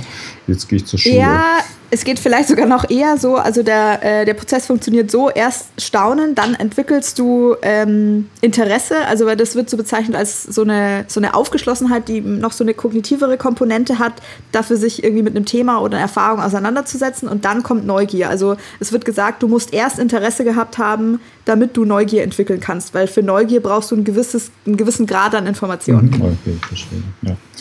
Ja, ich weiß nicht, ich finde, also das, also dieser, wir können ja den ganzen Komplex erstmal mal äh, so äh, auf die Liste setzen. Man kann sich ja dann immer mhm. noch überlegen, was konkret da der Anlass ist. Aber ja, Staunen, das klingt auf jeden Fall nach. Also es wäre so schön, wenn man dann hinter sagen könnte, so, ja. Staunen ist das Wichtigste für den Menschen. Ja. Wir hätten alle weiter Kinder bleiben sollen. Du kannst ja versuchen, zumindest zu einem kleinen Teil weiterhin ein Kind zu bleiben. Ich finde halt ja, an dieser ganzen Gruppe ganz. Wenn ich mit der Bohrmaschine ins Gehirn bohre und dann den IQ wieder von einem Kind habe, dann äh, kann man auch Ja, oder staunen. indem du halt ein Bier über den Durst trinkst und dann deine Eloquenz ein bisschen runter, runterschraubst und irgendwie so deine Affekte halt so ein bisschen äh, unmittelbarer machst. Ja, was, was, was? Bist du jetzt überhaupt nicht mehr weniger eloquent, wenn ich betrunken bin, oder was? Ich glaube, das Gegenteil ist der Fall. Hm. Ich war.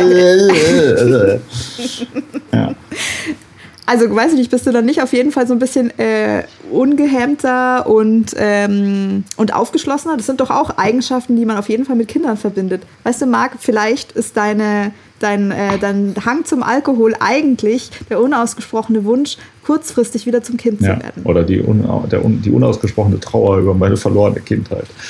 Vielleicht, ja, ja vielleicht.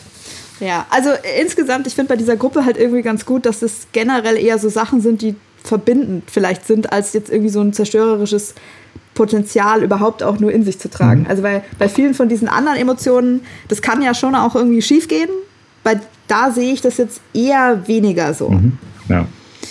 ja, gucken wir mal. Okay. Äh, nächste Gruppe ist, glaube ich, äh, das ist genau deins. Äh, das ist so im, äh, im weitesten Sinn so die Gruppe Ironie. Da gehört dazu Belustigung oder Erheiterung.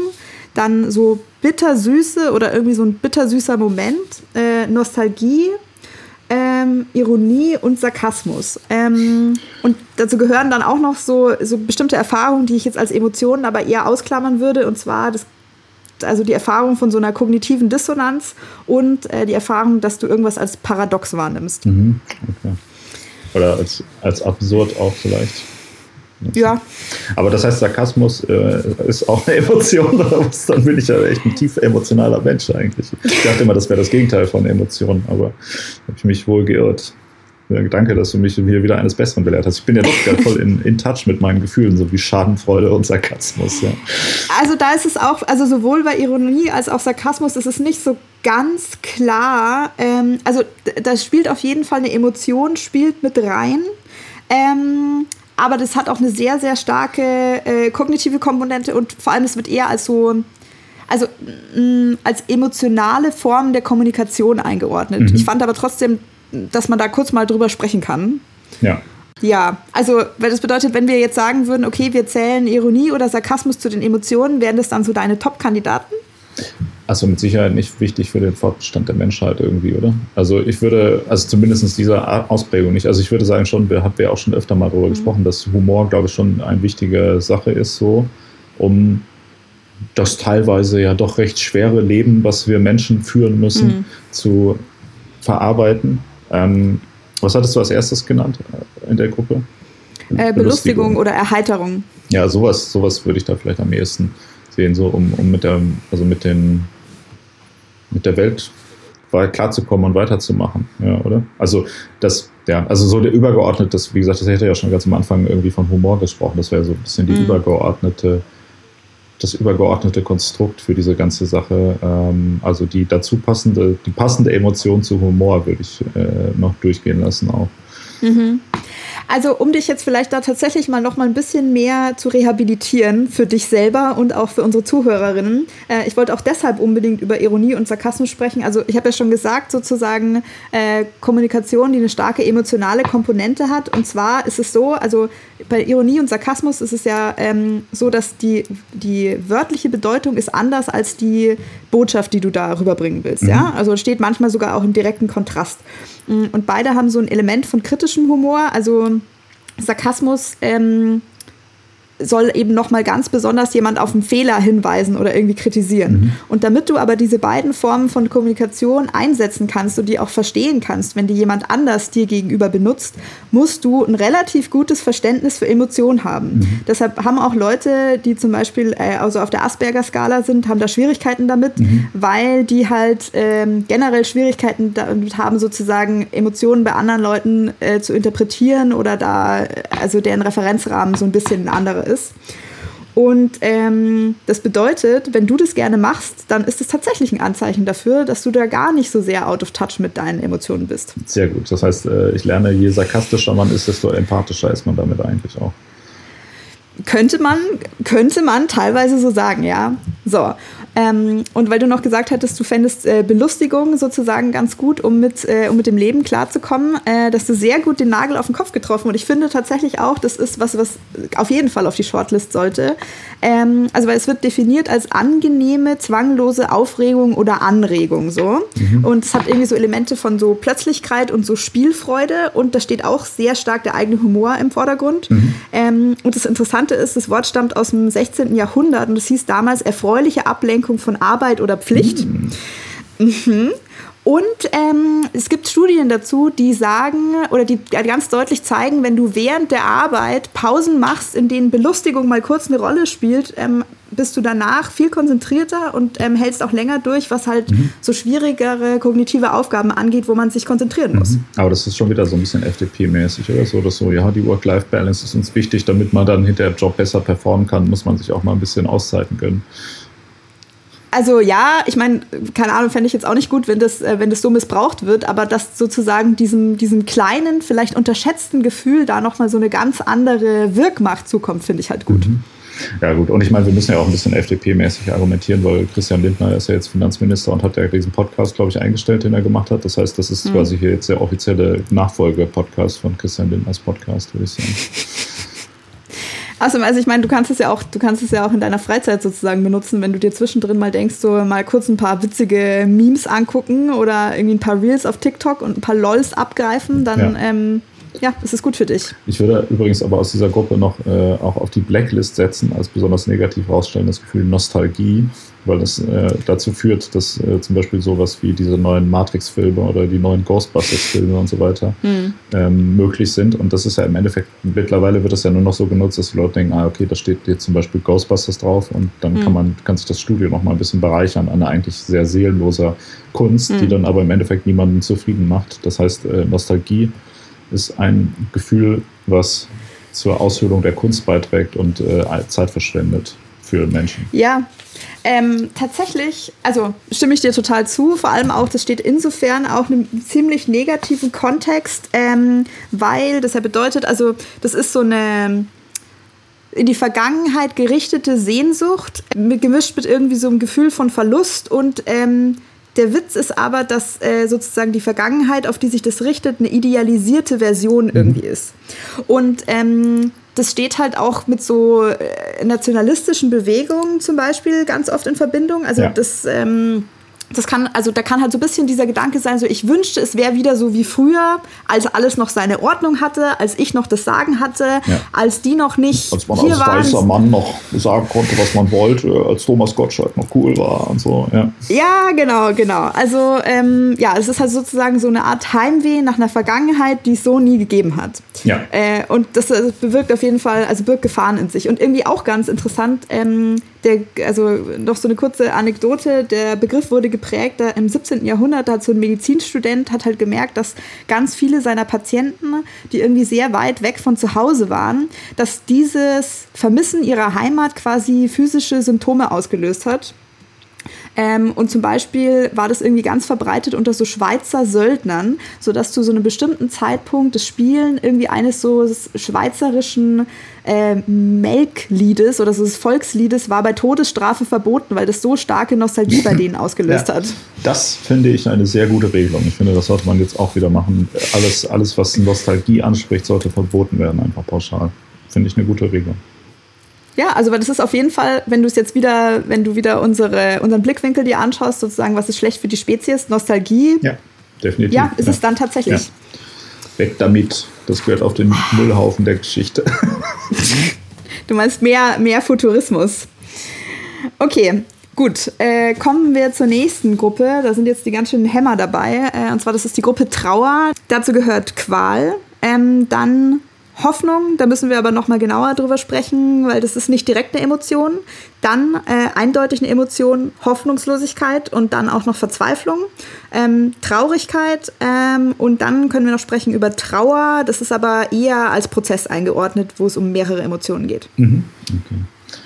Ähm, ja, jetzt bin ich natürlich direkt interessiert, was, wenn du sagst, über Hoffnung müssen wir noch reden und Hoffnung ist kein Gefühl. Das hätte ich jetzt zum Beispiel eher noch bei Gefühlen eingeordnet. Und warum ist das überhaupt bei der Gruppe Trauer? Aber Hoffnungslosigkeit ist ein Gefühl und Hoffnung nicht. Das musst du mir aber mal erklären, Lissy. Kein Problem, das kann ich sehr gerne. Also ich meine, äh, das ist deshalb eingeordnet, weil halt Hoffnung nur im Zusammenhang mit Hoffnungslosigkeit Sinn macht. Also sozusagen eigentlich, dass wir über Hoffnung sprechen müssen, das brauchst du halt als, als Background-Knowledge, damit Hoffnungslosigkeit als Gefühl Sinn macht. Ähm, und Hoffnung ist deshalb keine Emotion, weil ähm, das so eine so starke kognitive Komponente hat. Also du ähm, also du, äh, du äh, verspürst Hoffnung oder du verspürst dieses Gefühl, wenn du in der Lage bist, halt realistische Ziele zu setzen, wenn du dir Pläne äh, überlegen kannst, um diese Ziele zu erreichen und die auch irgendwie anzupassen mhm. und wenn du auch glaubst, dass du in der Lage bist, das umzusetzen. Mhm. Also das ist eher so, sozusagen, äh, du machst dir ausführliche Pläne und da hast du gute Gefühle rund um diese Pläne, also das könnte schon alles hinhauen, das ist, was Hoffnung ist. Also das ist auch eher sozusagen eine Abfolge von so verschiedenen mentalen Prozessen, wo Emotionen mit reinspielen, so wird es definiert. Mhm. Hoffnungslosigkeit dagegen ist schon eine Emotion, also weil ähm, da findet auch, also da hat irgendwie eine Einschätzung stattgefunden und dann ist es aber so ein Gefühl, was dich halt so ganz lange, also entweder situationsspezifisch oder tatsächlich, was so dein ganzes Leben so ungefähr angeht, äh, über einen längeren Zeitraum irgendwie begleitet. Mhm. Und das ist dann auch äh, vielleicht halt im Zweifelsfall nicht mehr so rational. Mhm. Also weil jetzt mal ganz, mh, mm, ich lehne mich jetzt mal ein bisschen aus dem Fenster, fast keine Situation bei fast keinem Menschen ist ja wirklich komplett hoffnungslos.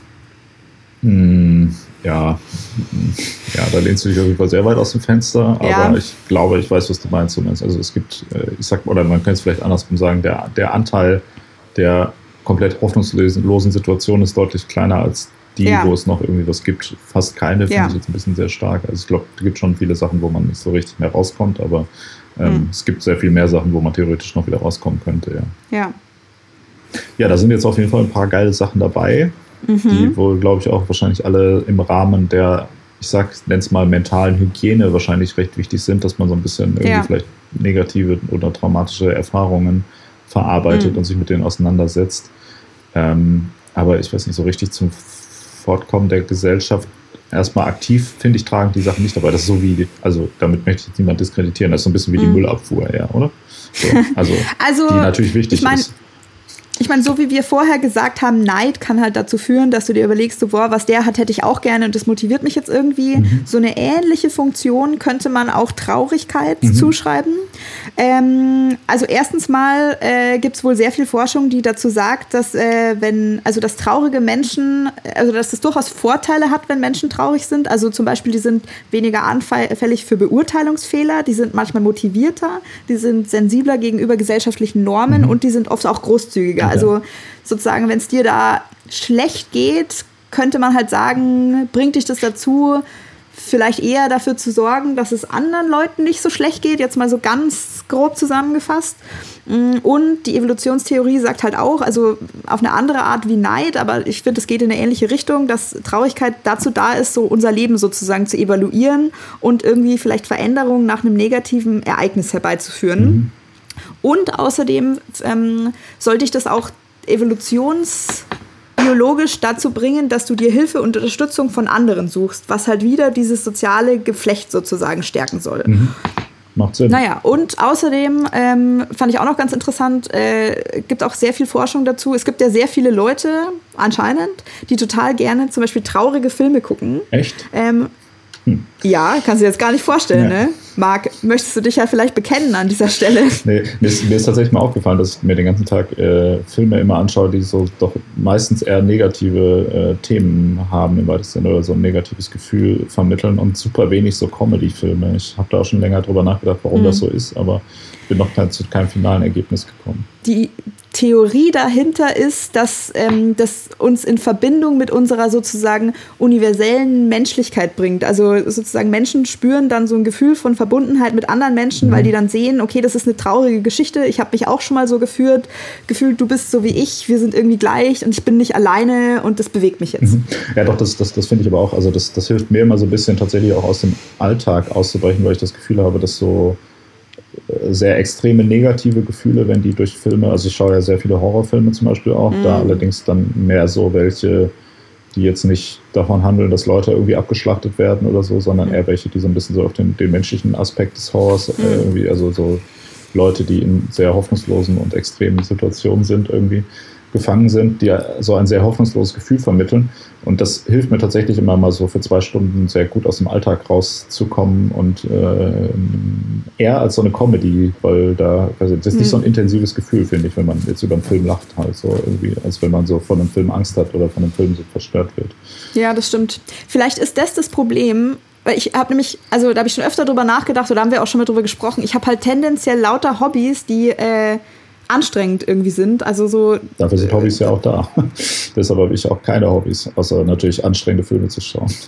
Ja, genau, aber ich, also ich glaube halt wirklich, äh, das ist dann, das ist mir dann zu viel so. Also ich kann dann nicht auch noch von diesem Film so mitgenommen werden, mhm. da habe ich dann nicht die Kapazitäten dafür noch. Ja, aber da wirst du ja bestimmt dieses Jahr noch andere Erfahrungen machen, wenn du dir meine Empfehlungen zu Gemüte führst. Ja, also keine Ahnung, vielleicht ist es dann auch wie so ein Muskel, den man trainieren kann. Und Ende des Jahres bin ich halt voll der emotionale Bodybuilder. Ja, stimmt, ja. Okay. So, ähm, was würdest du sagen? Mm, ist jetzt von dem, was wir besprochen haben, macht es Sinn, Traurigkeit eventuell mit auf die Shortlist zu nehmen oder ist das halt eher so, so ein bisschen so ein Gimmick? Nö, doch, das ist schon, glaube ich, also so wie du es erklärt hast, finde ich, klingt das schon auch nicht irrelevant, ja. Kann man okay, zumindest gut. mal ja, doch auf der Shortlist, also ist nominiert für den Academy Award für das beste, äh, das wichtigste Gefühl schon, ja. Okay.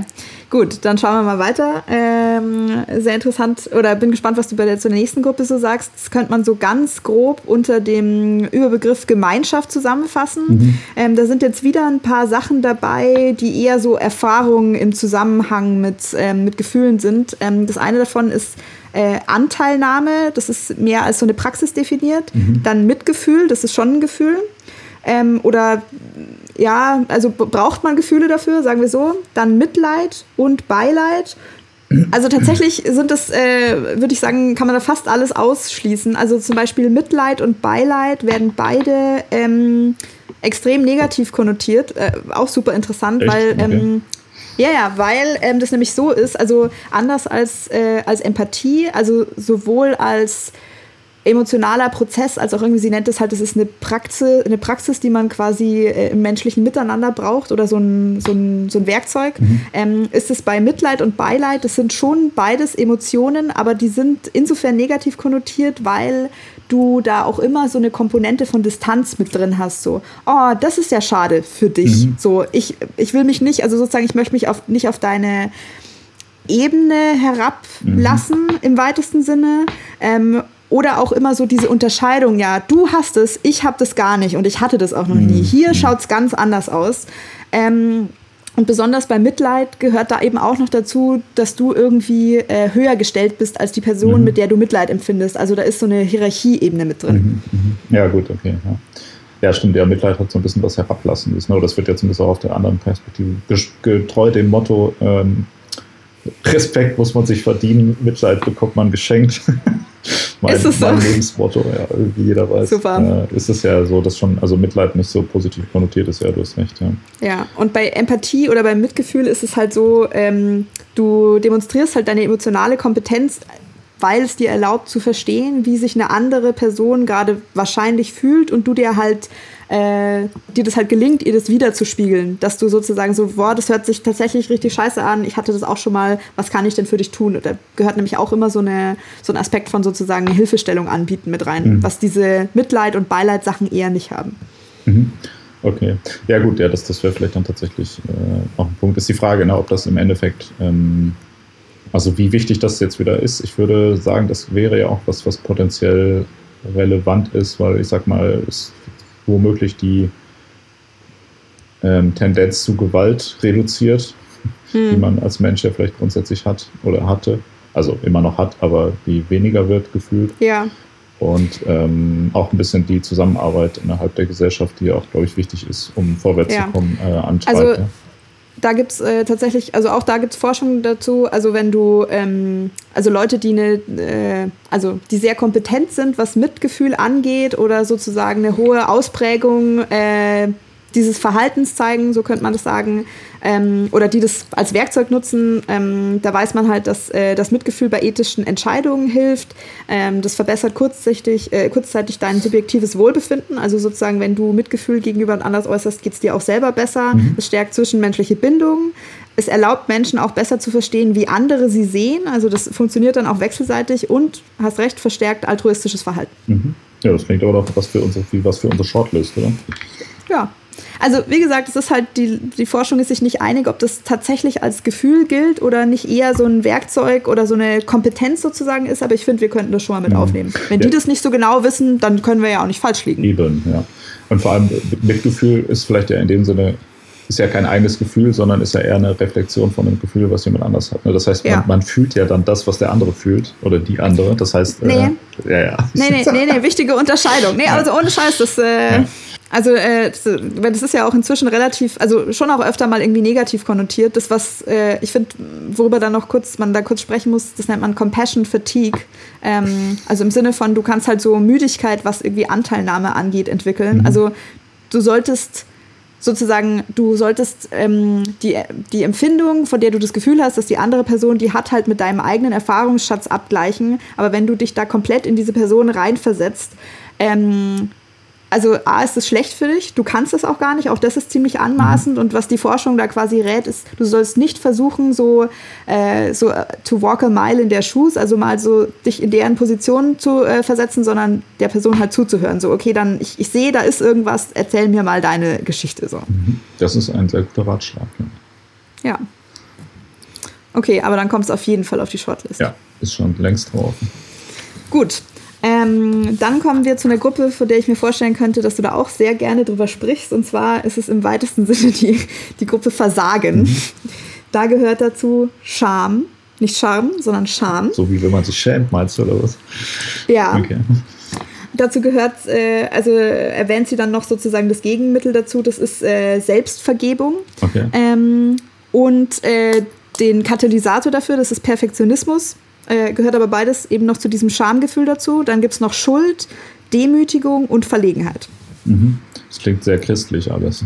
Ja, also ich meine, gut wurde halt alles vom Christentum instrumentalisiert, ja. möchte ich mal sagen vielleicht mal, da sind es tatsächlich irgendwie Definitionen ganz hilfreich. Also Scham ist ein, so ein schmerzhaftes Gefühl oder eine Erfahrung, wenn du glaubst, dass du halt irgendwie versagt hast oder irgendwie fehlerhaft bist vielleicht auch mhm. und deshalb irgendwie äh, nicht liebenswert bist und irgendwie kein Gefühl von Zugehörigkeit verdient hast. So. Ja. Schuld ist, ähm, wenn, was man empfindet, wenn man seinen eigenen Erwartungen oder Standards nicht gerecht wird oder die irgendwie nicht ähm, erfüllt. Mhm. Und ähm, anders bei Scham ist der Fokus aber darauf, irgendwie wenn, also eher darauf, dass du konkretes Gefühl hast, du hast was falsch gemacht. Also du kannst dich auch für was schämen, wo du eigentlich nichts dafür kannst, keine mhm. Ahnung, wo du herkommst oder was weiß ich.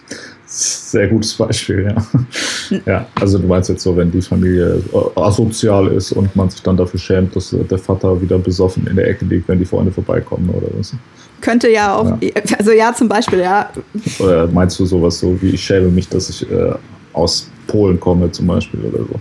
Nee, aber also du wärst doch zum Beispiel auch, wenn ich jetzt, wenn ich das jetzt mit dir nach, nach Frankfurt oder was auch immer fahre, wärst du doch vielleicht der Meinung, dass ich mich schämen sollte, weil ich aus Bayern komme. Ach so, ja, klar, stimmt, das recht. Ja. ja, okay. Dann Demütigung äh, ist äh, auch ein schmerzhaftes Gefühl. Das ist, wenn, wenn du so den Eindruck hast, dass du irgendwie unfairerweise degradiert oder lächerlich gemacht wirst. Mhm. Ähm, genau, und Verlegenheit ist äh, eher so ein kurzzeitiges, vergä vergängliches Gefühl von irgendwie so Unannehmlichkeit. Also so als, als deine Antwort drauf, wenn es irgendwie so einen kleinen Vorfall gab oder irgendwie so ein Missgeschick, das andere Leute mitbekommen haben. Mhm. Also es ist auch wieder extrem, eigentlich alles extrem sozial konnotiert. Ja. Ja, finde ich auch. Das, das, hängt auch so sehr auch an Moralempfinden. Ne? Du hast gerade gesagt, mhm. dass man Schuld empfindet, wenn man äh, seine eigenen Erwartungen nicht ähm, erfüllt hat. Das heißt, wenn ich jetzt zum Beispiel jemanden umgebracht habe und im Nachhinein denke, so, ja, das war schon richtig so, dann empfinde ich ja selber keine Schuld, ne? sondern dann, äh, ja. dann denke ich so, ja gut, das ist alles gut. Das ist interessant, ja genau, nee, das, das ist auf jeden Fall doch sehr stark. Also es hängt ja sehr stark daran, was es für eine gesellschaftliche Moral gibt und was man auch für eine hm. persönliche Moral hat, ne? diese ganzen Punkte. Also ja. Ähm, hm. ja. Was ich irgendwie noch ganz ähm, interessant finde, äh, ist irgendwie bei Demütigung. Also wie Scham hängt es halt extrem mit, diesem, mit dieser eigenen Empfindung von so Fehlerhaftigkeit zu tun. Aber hier ist halt der Knackpunkt, dass irgendjemand halt da darauf hinweist. So. Mhm. Und also auch das ist jetzt ja irgendwie nichts Neues, aber ich fand es trotzdem nochmal ganz gut, das da so knackig zusammengefasst zu sehen, dass halt ähm, Demütigung in der Sozialforschung als extrem gefährliches Gefühl ähm, eingeschätzt mhm. wird. Also mh, genau, es gibt halt Studien, also zum Beispiel zwischen 1996 und 1999 wurden sich zehn Fälle von halt äh, sehr äh, prominenten so Schulattentätern mhm. angeschaut ja. und deren Leben so analysiert und bei all denen wurde halt vor der Tat, also die haben selber so extreme Demütigung durch ihr Umfeld halt beschrieben. Und äh, es gibt eine ganze Serie von Studien, die halt sehr starke Korrelationen zwischen Demütigung und irgendwie Suizid- und Homizidgedanken sehen. Ähm, was ich auch sehr interessant finde, ähm, sie bringt da auch so ein Zitat von Kofi Annan, der sagte, alle grausamen und brutalen Dinge, sogar Genozid, beginnen mit der Demütigung einer einzelnen Person. Mhm. Und ähm, da musste ich irgendwie direkt wieder an Hitler und seine Postkarten denken. Voll, ja, voll. ja. ja total. Ähm, und ich habe gestern äh, The Social Network gesehen von David Fincher, den Film über die ähm, darüber, wie Facebook entstanden ist. Und da wird ja mehr oder weniger die Geschichte erzählt, dass äh, äh Mark Zuckerberg, den ich deshalb heute auch schon so häufig beleidigt habe, weil ich den Film ja. bisschen gesehen habe, wie Mark Zuckerberg äh, von seiner äh, Angebeteten äh, abserviert wird. Ähm, hm. ist relativ fies, aber natürlich berechtigt, weil er ein Hurensohn ja. ist. Also das sagt sie, nee, sie sagt Arschloch in dem Film, Asshole. Ja ähm, und dementsprechend dann sozusagen als Rache mehr oder weniger Facebook ja. konzipiert. Und äh, ich meine, Facebook ist ja auch mehr oder weniger ein Anschlag auf die Demokratie, also auch mit Terrorismus ja. zu vergleichen. Insofern mhm. äh, auf jeden Fall, das wäre uns alles äh, erspart geblieben, wenn es keine Demütigung oder wenn es nicht das Gefühl der Demütigung gäbe. Ja, also ich meine, ich finde es jetzt insofern, also ich finde, es gibt halt da eine problematische Komponente, weil jetzt ist ja da quasi an der Stelle, da ist ja dann die, die Ex-Freundin von Mark Zuckerberg, ist ja schuld an allem und nicht er, wie er damit umgegangen ist. Ja. Also das erklärt dann vielleicht so ein bisschen die Hintergründe, das entschuldigt ja aber dann natürlich trotzdem nicht, wieso dann irgendjemand zu äh, einem Attentäter wird. Ähm, andererseits ist vielleicht dann halt auch, also macht es so ein bisschen nachvollziehbarer, so sowas passiert halt nicht aus dem Blauen heraus. Mhm. So. Aber es scheint mir trotzdem jetzt nicht so eine Gruppe zu sein von Gefühlen, die wir besonders hoch bewerten würden hier. Ne? Ja, sehr negativ konnotiert. Also das Einzige, was hier eigentlich im weitesten Sinne ein positives Gefühl ist, ist irgendwie dieses Selbstvergebung. Also das ist, was diese, was die Brené Brown als als Gegenmittel für dieses Schamgefühl ähm, sieht. Also das ist, wenn du halt, wenn du erkennst, so okay, ich schäme mich für irgendwas, was ist denn die Ursache dafür, dich dann irgendwie kritisch damit auseinandersetzt und dann schaffst drüber zu sprechen, also da so eine Resilienz dafür zu entwickeln ähm, und dich davon irgendwie nicht beherrschen zu lassen. Mhm. Aber das ist halt so stark an so negative soziale Konstrukte irgendwie gebunden und auch irgendwie eher so eine so eine Krücke von einem Gefühl. Ja, vor allem ist es ein Gefühl, was dafür da ist, um ein anderes negatives Gefühl zu neutralisieren, so ein bisschen. Das heißt, wenn es mhm. dieses andere Gefühl gar nicht gäbe, dann bräuchte es ja auch dieses nicht. Also, ja, finde ich auch nichts für unsere Shortlist. Okay. Dann kommen wir zur nächsten Gruppe. Das ist so unter dem Begriff Verbindung zusammengefasst. Und da gehören dazu Zugehörigkeit, dann mh, so Billigung oder Zustimmung erfahren, ähm, ja. Verbindung, dann äh, im Gegenteil dazu eben Ausgeschlossenheit oder so Distanz, mhm. Unsicherheit, äh, im Gegenteil dazu Selbstsicherheit, dann äh, ein Gefühl der Unsichtbarkeit und Einsamkeit. Mhm. Okay. Ja, auch alles relativ heavy und auch liegt irgendwie, finde ich, alles relativ nahe zusammen. Also vielleicht nochmal ganz kurz ein paar so Erläuterungen. Also Zugehörigkeit, Zustimmung erfahren und Verbindung. Also Zugehörigkeit ist so, wenn du, du willst halt zu einer Gruppe dazugehören und die Gruppe nimmt dich auch an und heißt dich so richtig willkommen. Mhm. Und egal wie du bist sozusagen, du, du darfst hier sein und du bist erwünscht.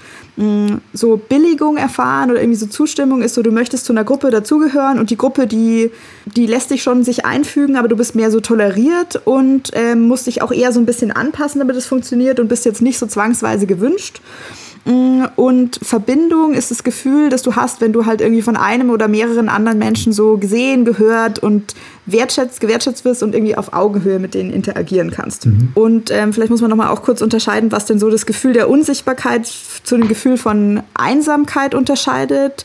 Ähm, also Gefühl der Unsichtbarkeit ist so ein bisschen die Erfahrung, wo du so den Eindruck hast, dass die Menschlichkeit eines Einzelnen oder einer Gruppe so ein bisschen ignoriert wird. Da kommen wir später auch nochmal bei einer anderen Gruppe drauf zu. Ähm, das gibt es halt ziemlich viel so im Kontext von so Rassismus oder Feminismus.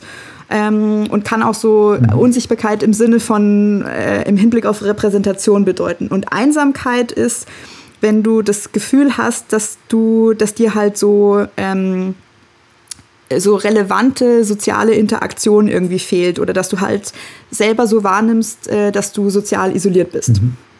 Ja, also ich würde jetzt mal sagen, aus diesem ganzen Komplex ist ja das, das berühmteste, die, die Queen hier von den Sachen mhm. ist ja äh, Einsamkeit glaube ja. ich, was am meisten auch diskutiert wird. Und was, äh, was ich auch ganz interessant finde, bezüglich der Abgrenzung von körperlichen Bedürfnissen und Gefühlen ist das ja ein interessantes Ding, weil man könnte ja mhm. jetzt da auch, oder Einsamkeit, finde ich, hat ja auch eine gewisse Nähe zu körperlichen Bedürfnissen, so wie mhm. Hunger oder so. Ja. Oder es wird gefühlt, früher wurde es so ein bisschen als so ein, ja, okay, da fühlt sich jemand einsam, ist ja nicht so schlimm. Mhm. Aber in der neueren Diskussion um das Thema Einsamkeit wird ja auch immer mehr in den Fokus gestellt, dass es im Prinzip ähm, ein körperliches Bedürfnis auch in einer gewissen Art und Weise ist ein hormonelles Bedürfnis, was auch sehr schwere gesundheitliche Folgen hinterlassen kann, ähm, natürlich speziell mentaler Art, aber auch körperlicher mhm. Art, wenn es nicht erfüllt wird. Und ähm, ja. eine Sache, die auch eh schon natürlich aufgrund von gewissen gesellschaftlichen Tendenzen, so wie zum Beispiel eine Überalterung der Gesellschaft und zusätzlich jetzt natürlich auch noch in der Pandemie, äh, in der wir uns gerade befinden, immer extremer wird und was ja auch so ein bisschen mhm. als, als, ähm, ja, als, als so eine neue Volkskrankheit so ein bisschen irgendwie beschrieben wird. Ähm, und was in, im Rahmen der Pandemie, wie ich finde, gar nicht so viel in den Fokus gerückt wurde, wie es halt vielleicht hätte auch in den Fokus gerückt werden sollen, weil da ging es ja dann immer nur so, ja, keine Ahnung, Corona tut so und so viele Leute, aber die Frage ist ja, ja auch da wieder das. Ja, und auch, wie sieht es, was hat es eigentlich für Folgen für die Wirtschaft? Genau, ja, das, das waren so die beiden Hauptpunkte, die da debattiert wurden. Welche Folgen das für die mentale Gesundheit oder auch halt für die mhm. Einsamkeit der, der Menschen mhm. insgesamt haben oder auch für so ein bisschen die, die ähm, Distanz und äh, fehlende Verbindung zwischen Menschen. Das äh, ist was, was natürlich schwer zu quantifizieren ist. Mhm. Aber ich kann mir vorstellen, dass das äh, in den nächsten Jahren noch sehr viel auch Thema sein wird, dass wenn man so ein bisschen darüber redet, welche Langzeitfolgen sowas auch vielleicht haben wird. Weil ja. ich merke das schon so, dass, dass natürlich auch irgendwie man gewisse Leute weniger bis gar nicht mehr sieht und es dann auch natürlich mhm. schwieriger ist, jetzt so nach zwei, drei Jahren dann wieder eine gewisse Verbindung zu Menschen aufzubauen, mhm. die man vielleicht lange nicht mehr gesehen hat und so. Also ähm, es äh, ist auf jeden Fall ein sehr, sehr relevantes Thema gerade. Inwiefern das jetzt, also gut, man könnte natürlich auch sagen, Einsamkeit ist auch wieder ein, ein, eine starke Antriebskraft, ja. Also so ein ja. bisschen was, wo man sagt, okay, ich möchte gesellschaftlich akzeptiert und anerkannt werden, deshalb äh, will ich den Nobelpreis für Chemie gewinnen und deshalb mhm. äh, untersuche ich jetzt mal das und das und das so. Ne? Also das ist, ist wahrscheinlich auch eine starke Motivation.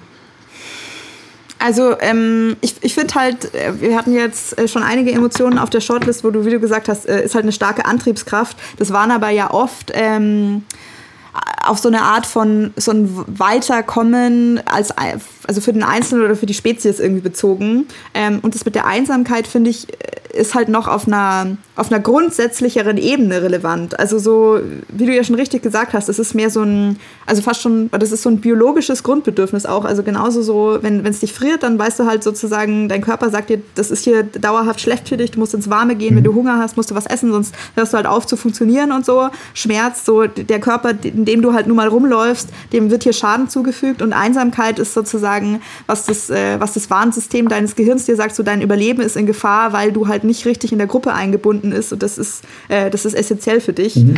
Ja. Genau, das stimmt auch mit diesen körperlichen Schäden. Ich habe hier zufällig, zufällig die Studien noch da. Mhm. Ähm, genau, die Studie sagt, also die hat sich das angeschaut, wenn du dauerhaft mit Luftverschmutzung lebst, dann ähm, erhöht es deine Sterbewahrscheinlichkeit um 5%. Wenn du dauerhaft mit Übergewicht lebst, dann erhöht es deine Sterbewahrscheinlichkeit um 20%. Wenn du dauerhaft mit Einsamkeit lebst, erhöht es deine Sterbewahrscheinlichkeit um 45%. Wow, okay.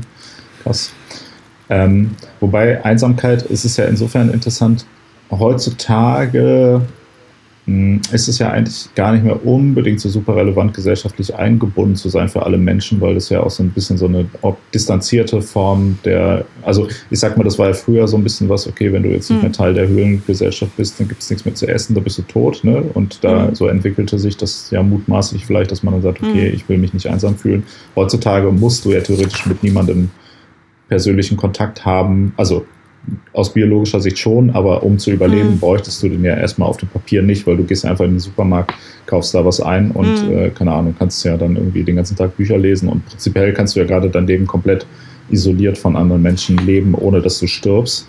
Es ist teilweise ja, bisschen halt noch so eine Hülle irgendwie, die von, von früher übrig ist, ne? wo man sagt, ist das über, ist Einsamkeit eigentlich noch zeitgemäß? Diese Frage stellen wir uns heute hier in unserem Podcast. Ja. Nee, also ich glaube tatsächlich, also okay, das ist jetzt, wir machen jetzt hier so eine Side-Diskussion auf, aber ähm, ein paar Sätze dazu sagen. Äh, ich weiß nicht, wie das bei dir ist, aber in meinem Freundeskreis kriegen gerade sehr viele Leute Kinder, ja, mhm. und hinterfragen so das Modell der Kernfamilie und das ist auch was, wo ich das Gefühl habe, dass es gerade so im, im gesellschaftlichen Diskurs ist. Also ich habe da schon verschiedene Reportagen gelesen. Es gibt ja auch jetzt immer mehr wieder so Ansätze, äh, wo ähm, Leute in Großstädten zu was zurückkehren umkehren wollen, was halt früher ganz normal war, dass du halt irgendwelche Mehrgenerationenhaushalte hast, weil äh, das einfach sehr viele Organisatore und organisatorische und pragmatische Vorteile hat, wenn du halt verschiedene Generationen hast, die sich halt zum Beispiel so Kinderbetreuung und Erziehung so ein bisschen aufteilen können. Und das hat halt für jede dieser Generationen hat das irgendwelche Vorteile, mhm. ähm, weil Einsamkeit auch ganz oft so ein Problem ist oder so ein, ja genau, fast schon so eine Alterskrankheit. Hm, und ich fand da total interessant, da wurde auch so ein also sozusagen der, der Weltexperte für Einsamkeit, John Cacioppo, der ist schon gestorben, äh, hat aber sehr viel dazu Woran? geschrieben. An Einsamkeit glaube ich nicht. Das wäre ja. vielleicht, vielleicht. Ja. Ähm, und der hat äh, was gesagt, was bei mir so voll den krassen Aha-Effekt nochmal ausgelöst hat. Und zwar meinte er, dass halt Erwachsenwerden für eine soziale Spezies heißt eben nicht autonom werden und alleine klarkommen, sondern zu jemandem zu werden, auf den andere sich verlassen und stützen können. Hm. Und so habe ich das noch nie betrachtet. Ja. Und das macht aber total viel Sinn ja, so. Ja, absolut. Ja, total. Also äh, keine Ahnung, wenn man es jetzt wieder, um es jetzt äh, hier die FDP-Komponente wieder reinzubringen, wenn du äh, dich jetzt allein in deiner Wohnung vergräbst und nur noch Bücher liest und halt nur in den Supermarkt gehst, um dein Essen zu kaufen und sonst mit niemandem sprichst, ähm, entgeht ja auch das, das Potenzial, das du hast, sozial als auch äh, an Arbeitskraft und Mithilfe, dass äh, irgendeine andere soziale Gruppe sozusagen aus dir schöpfen könnte. Ja, wobei ich könnte ja auch zum Beispiel, anstatt hier so zum Beispiel dann Leute live zu beleidigen, könnte ich ja auch einfach auf Facebook äh, Leute beleidigen und so. Aber das ist auch schon eine Form von sozialer Interaktion, ne, die gegen Einsamkeit zumindest vorgibt zu helfen. Echt, ich glaube schon. Also ähm, da habe ich jetzt nicht alle Statistiken direkt im, im Kopf, aber der Witz ist schon, das, was gegen Einsamkeit hilft, ist halt äh, tatsächlich physische, körperliche Zusammenkunft und Nähe. Also das hilft irgendwie nicht. Du müsstest rausgehen und Leute in einem Café auf der Straße oder so beleidigen. Ich weiß, es ist jetzt ein bisschen wild, aber ja. lass dir mal durch den Kopf gehen. Ja, ich glaube, okay. Ja, also das heißt, Einsamkeit ist auf jeden Fall auf unserer Favoritenliste. Okay, dann äh, kommen wir jetzt zu deiner Lieblingsgruppe oder beziehungsweise der Lieblingsgruppe an Emotionen der Popkultur äh, Liebe. Ähm, dazu gehört Liebe, dann äh, als Kehrseite dazu Lieblosigkeit, dann Herzschmerz, ähm, Vertrauen, Verrat, ein Gefühl der Abwehrhaltung, äh, Überwältigung und Verletztheit. Äh, vielleicht fangen wir mal äh, damit an. Äh, bei Liebe sind sich die Wissenschaftler auch extrem uneins, ob das überhaupt eine Emotion ist. Mhm. Ja. Ich dachte, das, das freut dich, irgendwie dachte ich, das freut dich zu hören. Ja, irgendwie, also genau, ja, das, das freut mich zu hören und ich weiß auch nicht so richtig warum, aber finde ich gut, ja. Ähm, ja, aber eine chemische Reaktion ist das noch kein Gefühl. Ja. Doch, doch. Also da spielen auf jeden Fall, da spielen Gefühle mit rein. Das ist jetzt, ähm, wie gesagt, die sind sich nicht einig, ob man das auf ein einzelnes Gefühl runterbrechen kann. Ähm, ich fand die Definition, die aber probiert wurde, da trotzdem nicht ganz schlecht. Und zwar ähm, die beherrschende Sehnsucht nach stärkerer und weiterer Verbindung, die tiefen Beziehungen, die Menschen mit ein paar ausgewählten anderen Menschen haben, die Intimität zwischen ihnen und ein Bekenntnis an die Loyalität zu diesen anderen Menschen. Und Intimität ist in dem Fall nicht körperlich gemeint, sondern auf so einer Gefühlsebene. Was? Das verstehe ich nicht. Egal, muss ich auch nicht. Nee. Ja, okay. Ja, Liebe, ne? Also, ich weiß nicht. Auch das würde ich schon fast in die gleiche Gruppe wie Nostalgie äh, zählen von Dingen, die eigentlich, also die so hoch im Kurs sind irgendwie, aber eigentlich eher schaden. Zum einen bringt uns das Liebe, das Gefühl Liebe jede Menge schlechte, Pop, schlechte Pop-Songs und schlechte Filme und schlechte Bücher und so weiter, also die von Liebe handeln und immer super eindimensional meistens sind, bis auf gewisse Ausnahmen, die sehr selten sind. Ähm, genau, dann, also ich sag mal, oder also der, der Zweck, jetzt hier mal so ganz äh, mhm. reduziert daran zu gehen, ist ja eigentlich nur, dass Leute vögeln und dann Kinder kriegen, oder nicht? Also evolutionär mhm. gesehen. Also erstens mal finde ich es äh, sehr schade für dich, dass deine Definition von Liebe so eindimensional ist, weil ja. es gibt ja nicht nur romantische Liebe. Also Eltern lieben ja auch ihre Kinder. Das ist natürlich, kannst du jetzt auch runterbrechen, hat halt die evolutionäre Funktion. Da ist irgendwie dieses schreiende, bedürftige Bündel, das selber nichts kann und dann musst du dich trotzdem um das kümmern. Und ja. Liebe ist halt der soziale Kleber, der dich dazu bringt. Ja. Äh, auch innerhalb von Familien halt irgendwie. Eigentlich sind es Leute, die hättest du dir so niemals ausgesucht, aber, aber irgendwas ist da wohl doch irgendwie. und jetzt ist es halt so. Äh, ähm, genau, das ist aber auch was, was, ähm, was sich ja auch entwickeln kann zwischen Leuten, die in keinerlei familiären oder äh, romantischen Kontext irgendwie stehen. Ja, ja, aber also wenn ich sage, das ist nur da, um äh, sich fortzupflanzen dann, äh, und die Kinder hinter groß zu ziehen, dann ist man ja im familiären Kontext, macht man ja genau dann das halt, was also Kinder großziehen halt. Und ja, halt. aber ich wiederhole nochmal, es sind ja, also keine Ahnung, Liebe gibt es ja nicht nur zwischen im romantischen Kontext. Und das ist der romantische Kontext, auf den du das da gerade beschränkst. Ja, ja, doch, aber der romantische Kontext, die Erweiterung des romantischen Kontexts ist ja, äh, wenn, die, wenn man dann ein Kind gezeugt hat, dass man auch dann darauf aufpasst und dass man halt noch eine erweiterte Familie hat, die im Zweifelsfall äh, einspringen kann, wenn man mal irgendwas ist oder so. Also es geht ja um auf jeden Fall um die, um die äh, Arterhaltung bei Liebe, oder nicht? Und um das Überleben der, der also im Familien, in der Familiengruppe halt. Also das ist, also du musst ja ab Punkt 1, du zeugst das Kind, Punkt 2, du guckst, mhm. dass das Kind gut aufwächst. Groß wird, ja. Genau, und dadurch dann liebst du halt dein Kind und dein Kind liebt dich, um diese Bindung zu stärken, damit mhm. es dich einfach, wie du schon selber sagst, okay, das mhm. schreit die ganze Zeit rum, ich schmeiß es jetzt aus dem Fenster, aber dann habe ich meine Ruhe und kann in Ruhe weiter Frauentausch gucken. Genau, und so kann man es ja auch ähm, Also genau, und dann hast du vielleicht noch so einen erweiterten Familienkontext, wo du sagst, gut, mhm. wenn die Eltern aus irgendeinem Grund nicht erziehen können, dann können es ja dann noch die Großeltern oder die Tante mhm. oder der Onkel oder sonst wer machen und dann mhm. hat man da auch so eine Verbindung. Nenn mir irgendwas außer Arterhalt, wofür Liebe gut ist. Ja, aber haben wir nicht gesagt, wir suchen nach dem Gefühl, was, also nach der Emotion, die am relevantesten für den Arterhalt ist? Ja, aber jetzt nicht nur im Sinne von, dass das Leben immer weitergeht, sondern auch, dass sich das Leben weiterentwickelt halt. Und Liebe ist ja erstmal nur dafür da, dass sich das Leben weitergeht. Ähm, aber gut, ja, ist damit die Grundlage dafür, dass sich das Leben auch weiterentwickelt. Und gut, ja. genetisch also entwickelt sich ja eh auch ein bisschen immer weiter, ja. So wie das Coronavirus. Also ich meine, ganz viele von, wie gesagt, ganz viele von den Sachen, die wir jetzt auf diese Shortlist gepackt haben, waren doch auch dafür da, dass sozusagen soziales Miteinander und sozusagen, also Zusammenarbeit als Gruppe funktioniert und du dich da irgendwie gegenseitig unterstützt, sodass halt was vorangeht, ja.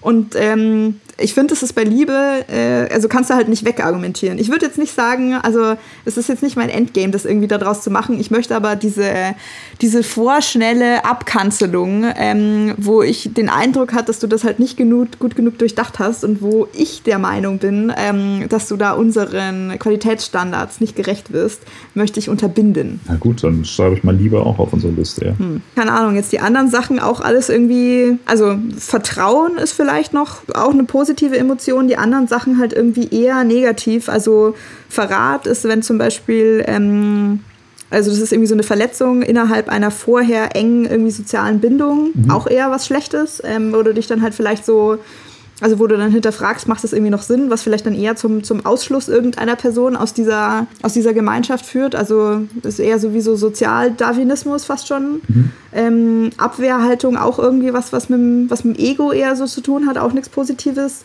Überwältigung ist ähm, das Gefühl von äh, psychologischer oder irgendwie so physischer Überforderung während eines Konflikts. Also wenn das einfach sozusagen, das wird dir zu viel und du brauchst so eine Pause, weil du das, diese Spannung da dann nicht mehr aushalten kannst. Mhm. Auch nichts Gutes. Genau, und Verletzung oder Verletztheit ist halt so, genau, wenn die da so eine, wenn du so eine emotionale Wunde erfahren hast. Ja. Ähm, da vielleicht noch ganz interessant, das Gefühl, das äh, benutzt dieselben, dieselben Pathways quasi in deinem Gehirn wie physischer Schmerz. Ja, aber warum ist das dann ein Gefühl und Schmerz nicht? Schmerz ist eine körperliche Reaktion, die was mit äh, Rezeptoren zu tun hat. Okay. Ja, das ist halt. Verdammt. Okay. Und das habe ich nicht mal recherchiert. Ach, ich habe einen guten Tag heute. Ja. ja, okay. Also außer Liebe nichts dabei ne, für uns. Nee. Gruppe. Tja. Der Podcast, ja, wir sind hier einfach nur für Liebe zu haben, sonst für nichts. Okay, ich glaube, jetzt kommt noch mal irgendwie eine Gruppe voller sehr guter Kandidaten. Oh Gott. ich muss jetzt schon kotzen, wenn ich denke. Und zwar, das ist äh, im größeren Kontext die Gruppe Freude. Mhm. Dazu gehört Freude, Glück, Gelassenheit, Zufriedenheit, Dankbarkeit.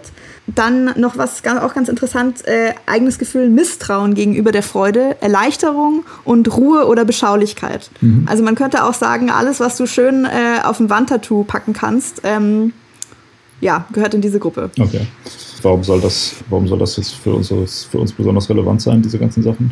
Also, was ist das irgendwie ein Antrieb? Also so in dem Sinne, dass man sagt, okay, mein Antrieb ist es, glücklich zu sein, deshalb äh, erfinde ich jetzt das Rad, damit ich da für das Patent sehr viel Geld kriege und äh, dann glücklich bin, weil Geld macht glücklich. Oder ist Geld ein mhm. Geldliebe, Money, I love money, ist das eigentlich auch ein Gefühl? Nee, ne?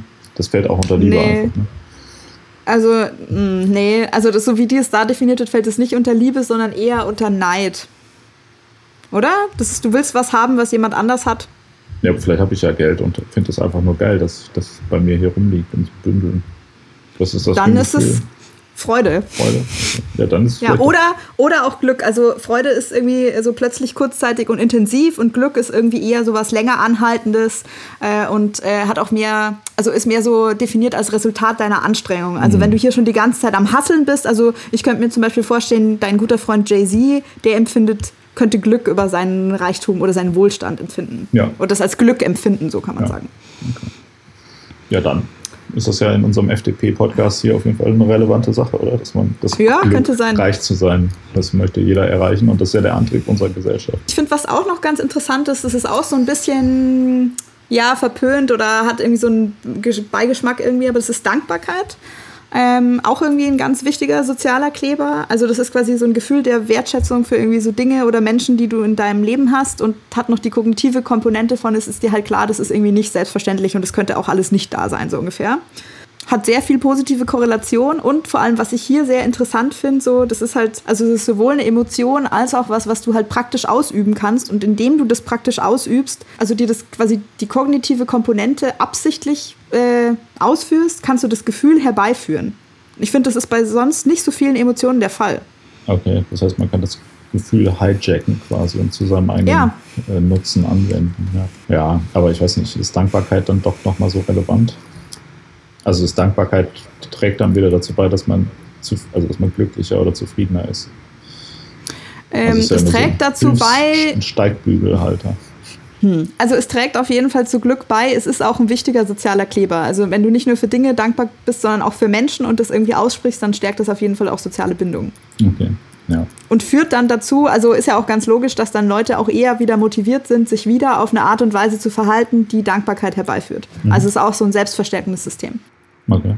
Also keine Ahnung, man könnte halt sagen, viele Sachen aus dieser Gruppe, die machen halt das Leben schöner so. Äh, wir haben ja gesagt, äh, es geht jetzt nicht so sehr um den Einzelnen, sondern eher so um die Gruppe. Ähm, und dann ist es vielleicht auch nicht so wichtig, dass das Leben schön ist. Und Dankbarkeit ist da halt irgendwie ein ganz guter Kompromiss. Also das ist gut fürs große Ganze und mhm. aber auch ganz gut für den Einzelnen. Okay.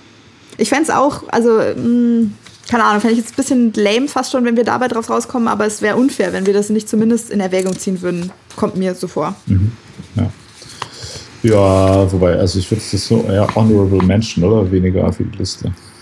Ja, ist auch okay. Okay, wir nähern uns langsam dem Ende. Also wir haben jetzt noch zwei Gruppen. Okay.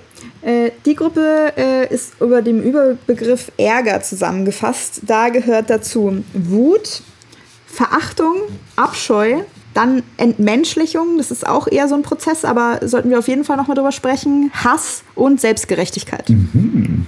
Okay. ja, die würde ich gerne alle nominieren. Vor allem Entmenschlichung, finde ich, dass da hat schon viel, ist schon viel Gutes rausgekommen. Ja, kannst du das irgendwie vielleicht noch ein bisschen ähm, noch ein bisschen äh, deutlicher ausführen? Also ja, vielleicht können wir tatsächlich ja. mal kurz über Entmenschlichung sprechen. Genau, also da steht, äh, das wird immer im Kontext mit Abscheu genannt. Also Abscheu ist ein körperliches Gefühl, ähm, also Abscheu könnte man, weil wir das ganz am Anfang hatten, Abscheu könntest du auch als Ekel bezeichnen. Mhm. Also das ist dieses Gefühl. Ähm, und es ist ein sehr körperliches Gefühl der Abneigung gegenüber irgendwas, was als widerlich im weitesten Sinne wahrgenommen wird. Mhm. Und es entstammt aus dem körperlichen Bedürfnis, nicht vergiftet zu werden. Und du kannst es aber sowohl gegenüber sensorischem Input irgendwie haben, also so ein Anblick oder ein Geruch, also irgendwas, was du halt nicht essen magst oder trinken magst oder so. Aber das kann auch gegenüber einer Handlung oder dem Aussehen von anderen Menschen sein oder sogar gegenüber von Ideen. Und das finde ich schon extrem interessant. Also, dass das irgendwie alles zusammen ähm, zu demselben, ja, in denselben Topf halt irgendwie gehört. Und das ist aber insofern, also wenn es da halt eben um Menschen geht, das ist halt sehr gefährlich, weil das eben zu dieser ähm, Entmenschlichung führen kann, was, wo dann halt Gewalt oder Grausamkeit gegenüber diesem Menschen oder dieser Gruppe halt leichter fällt. Mhm. Also ja, nee, voll. Also das ist, glaube ich, auch, also äh, ohne ähm, Abscheu und Entmenschlichung kein Holocaust zum Beispiel, weil da, also das, ja. das finde ich, das wird auch in dieser Debatte so darum, so ja, wie konnten die Leute das nur machen und wie kann man das mhm. nur tun und bla bla bla. Mhm. Ist ja einfach der Grund, glaube ich, relativ offensichtlich die Leute haben das ja damals gar nicht unbedingt so als einen moralisch ja. fragwürdigen Schritt eingeordnet, weil sie jetzt sagen, gut, das sind halt keine Menschen, sondern das ist halt, ja. ich sag mal in Anführungsstrichen, Ungeziefer, was wir irgendwie entsorgen müssen. Dementsprechend mache ich ja gar nichts Falsches hier so, ne? Und das ist ja dann so ein bisschen die schon sehr, äh, ja, sehr verquere Position, die man dann da ja. irgendwie hat, aber die natürlich die Aktion oder dies ja auch ganz gezielt von äh, den Nazis beispielsweise gefördert wurde durch Propaganda und durch eine gewisse ja. Art und Weise zu kommunizieren, dass man sagt, ja, nee, das sind keine Menschen. Könnte jetzt auch, ohne dass ich äh, übrigens nicht, dass das hier missverstanden wird, diese gleiche Debatte könnte man natürlich auch über zum Beispiel darüber, ob man jetzt Tiere töten sollte oder nicht, um die zu essen, äh, führen. Ähm, da würden ja dann jetzt auch einige Leute sagen, so ja, nee, warum, warum, warum tun die Leute das den Tieren an, bla bla bla. Mhm klar, warum tun die Leute das Tieren an? Weil sie halt nicht denken, dass Tiere in irgendeiner Art und Weise ein besonderes Empfinden ja. haben oder irgendwie das ja. besonders geschützt werden sollten. Und ja, oder auch, weil, weil deine, ähm, also weil alles, was dazu führt, dass du dir überhaupt diesen Gedanken machen musst, könnte das denn nicht sein, wird halt von dir ferngehalten bewusst. Oder so ist es halt, für viele Leute ist es einfach nicht präsent, die haben da keinerlei äh, Erfahrungswerte. Ja, ja, genau. Also das, das ist, würde ich sagen, auf jeden Fall ein, äh, ein Antrieb für wahrscheinlich die, äh, die schlechtesten Dinge, die so in der menschlichen Geschichte mhm. passiert sind. Ja. Also natürlich alles von den Sachen, aber ich gerade, also gerade finde diesen Punkt äh, Entmenschlichung, ähm, mhm. das ist auf jeden Fall ein sehr, sehr relevanter Punkt, glaube ich, für alle größten Verbrechen gegen die Menschlichkeit irgendwie, weil ja. die, glaube ich, ohne nicht vorstellbar sind, weil ich glaube auch so eine gewisse Empathie haben ja schon die meisten Menschen, also außer mhm. du bist jetzt wirklich irgendwie als, als Soziopath eingestuft, mhm. aber das ist ja mhm. nun wirklich auch eine, eine statistisch gesehen geringe Gruppe der Menschheit. Ja. Die würde ja nicht erklären, warum sowas gesamtgesellschaftlich möglich ist, sondern dann musst du ja wirklich eine, eine bewusste ähm, ja. Ja, das ist halt eine, also eine Intention ja. in diese Richtung. Also da wird ja, genau, da wird so ein Umdenken äh, sozusagen herbeigeführt. Du hast es ja gesagt, mit so, das wird als Ungeziefer gesehen. Sie hat hier sehr viele, also sehr viele Beispiele, hat man auch alles schon mal gehört, so in der NS-Zeit, wenn du dann von Untermenschen sprichst. Ähm, oder zum Beispiel in Ruanda während im Völkermord die Tutsi, die da äh, ja. irgendwie abgeschlachtet wurden, die wurden Kakerlaken genannt. Ja. Äh, zwischen Serben und Bosniern hat man von äh, Außerirdischen gesprochen. Mhm. Ähm, nativ, also äh, quasi Native Americans wurden Wilde genannt und so. Es ja. ist immer so eine, so eine Herabwürdigung äh, in dieser Sprache mit dabei. Und so geht es auch immer los. Ja, genau. Und quasi damit, dass man den den Menschen die Menschlichkeit abspricht, spricht man ihnen dann natürlich auch das Recht äh, auf körperliche Unversehrtheit, Würde und so weiter ab. Und dann äh, kann man natürlich mit den Leuten machen, was man möchte. Genau, das nächste, also äh, wenn wir da jetzt schon ähm, diesen, diesen Prozess auch so ein bisschen durchgesprochen haben, das nächste, was da halt dann eben steht, ist Hass. Also das ist dann, also das ist was, was am Ende steht, dieser Kette sozusagen von Ereignissen. Das ist dann so eine Kombination von negativen Emotionen wie irgendwie Abstoßung, Abscheu, Wut und Verachtung. Und das kannst du halt auch gegenüber von Leuten haben, die du persönlich nicht kennst. Ähm, und die Tatsache, also wenn da auch kein Kontakt stattfindet, die verstärkt sogar noch dieses Hassgefühl. Also weil dann eben schon so eine Entmenschlichungskomponente da irgendwie ähm, mit reingespielt hat. Und mh, mm, das ist auch was, fand ich sehr interessant, wo eben dieses, dieses emotionale Grundbedürfnis nach Verbundenheit da eigentlich negative Auswirkungen hat weil das eben auch sein kann, so du möchtest dich an eine Gruppe einfügen oder das, das gibt dir ein gutes Gefühl, dass du so einen gemeinsamen Feind sozusagen hast. Also irgendwie so dieses, äh, dieser Gedanke, der Feind meines Feindes ist mein Freund, mhm. äh, kommt da ganz oft zum Tragen.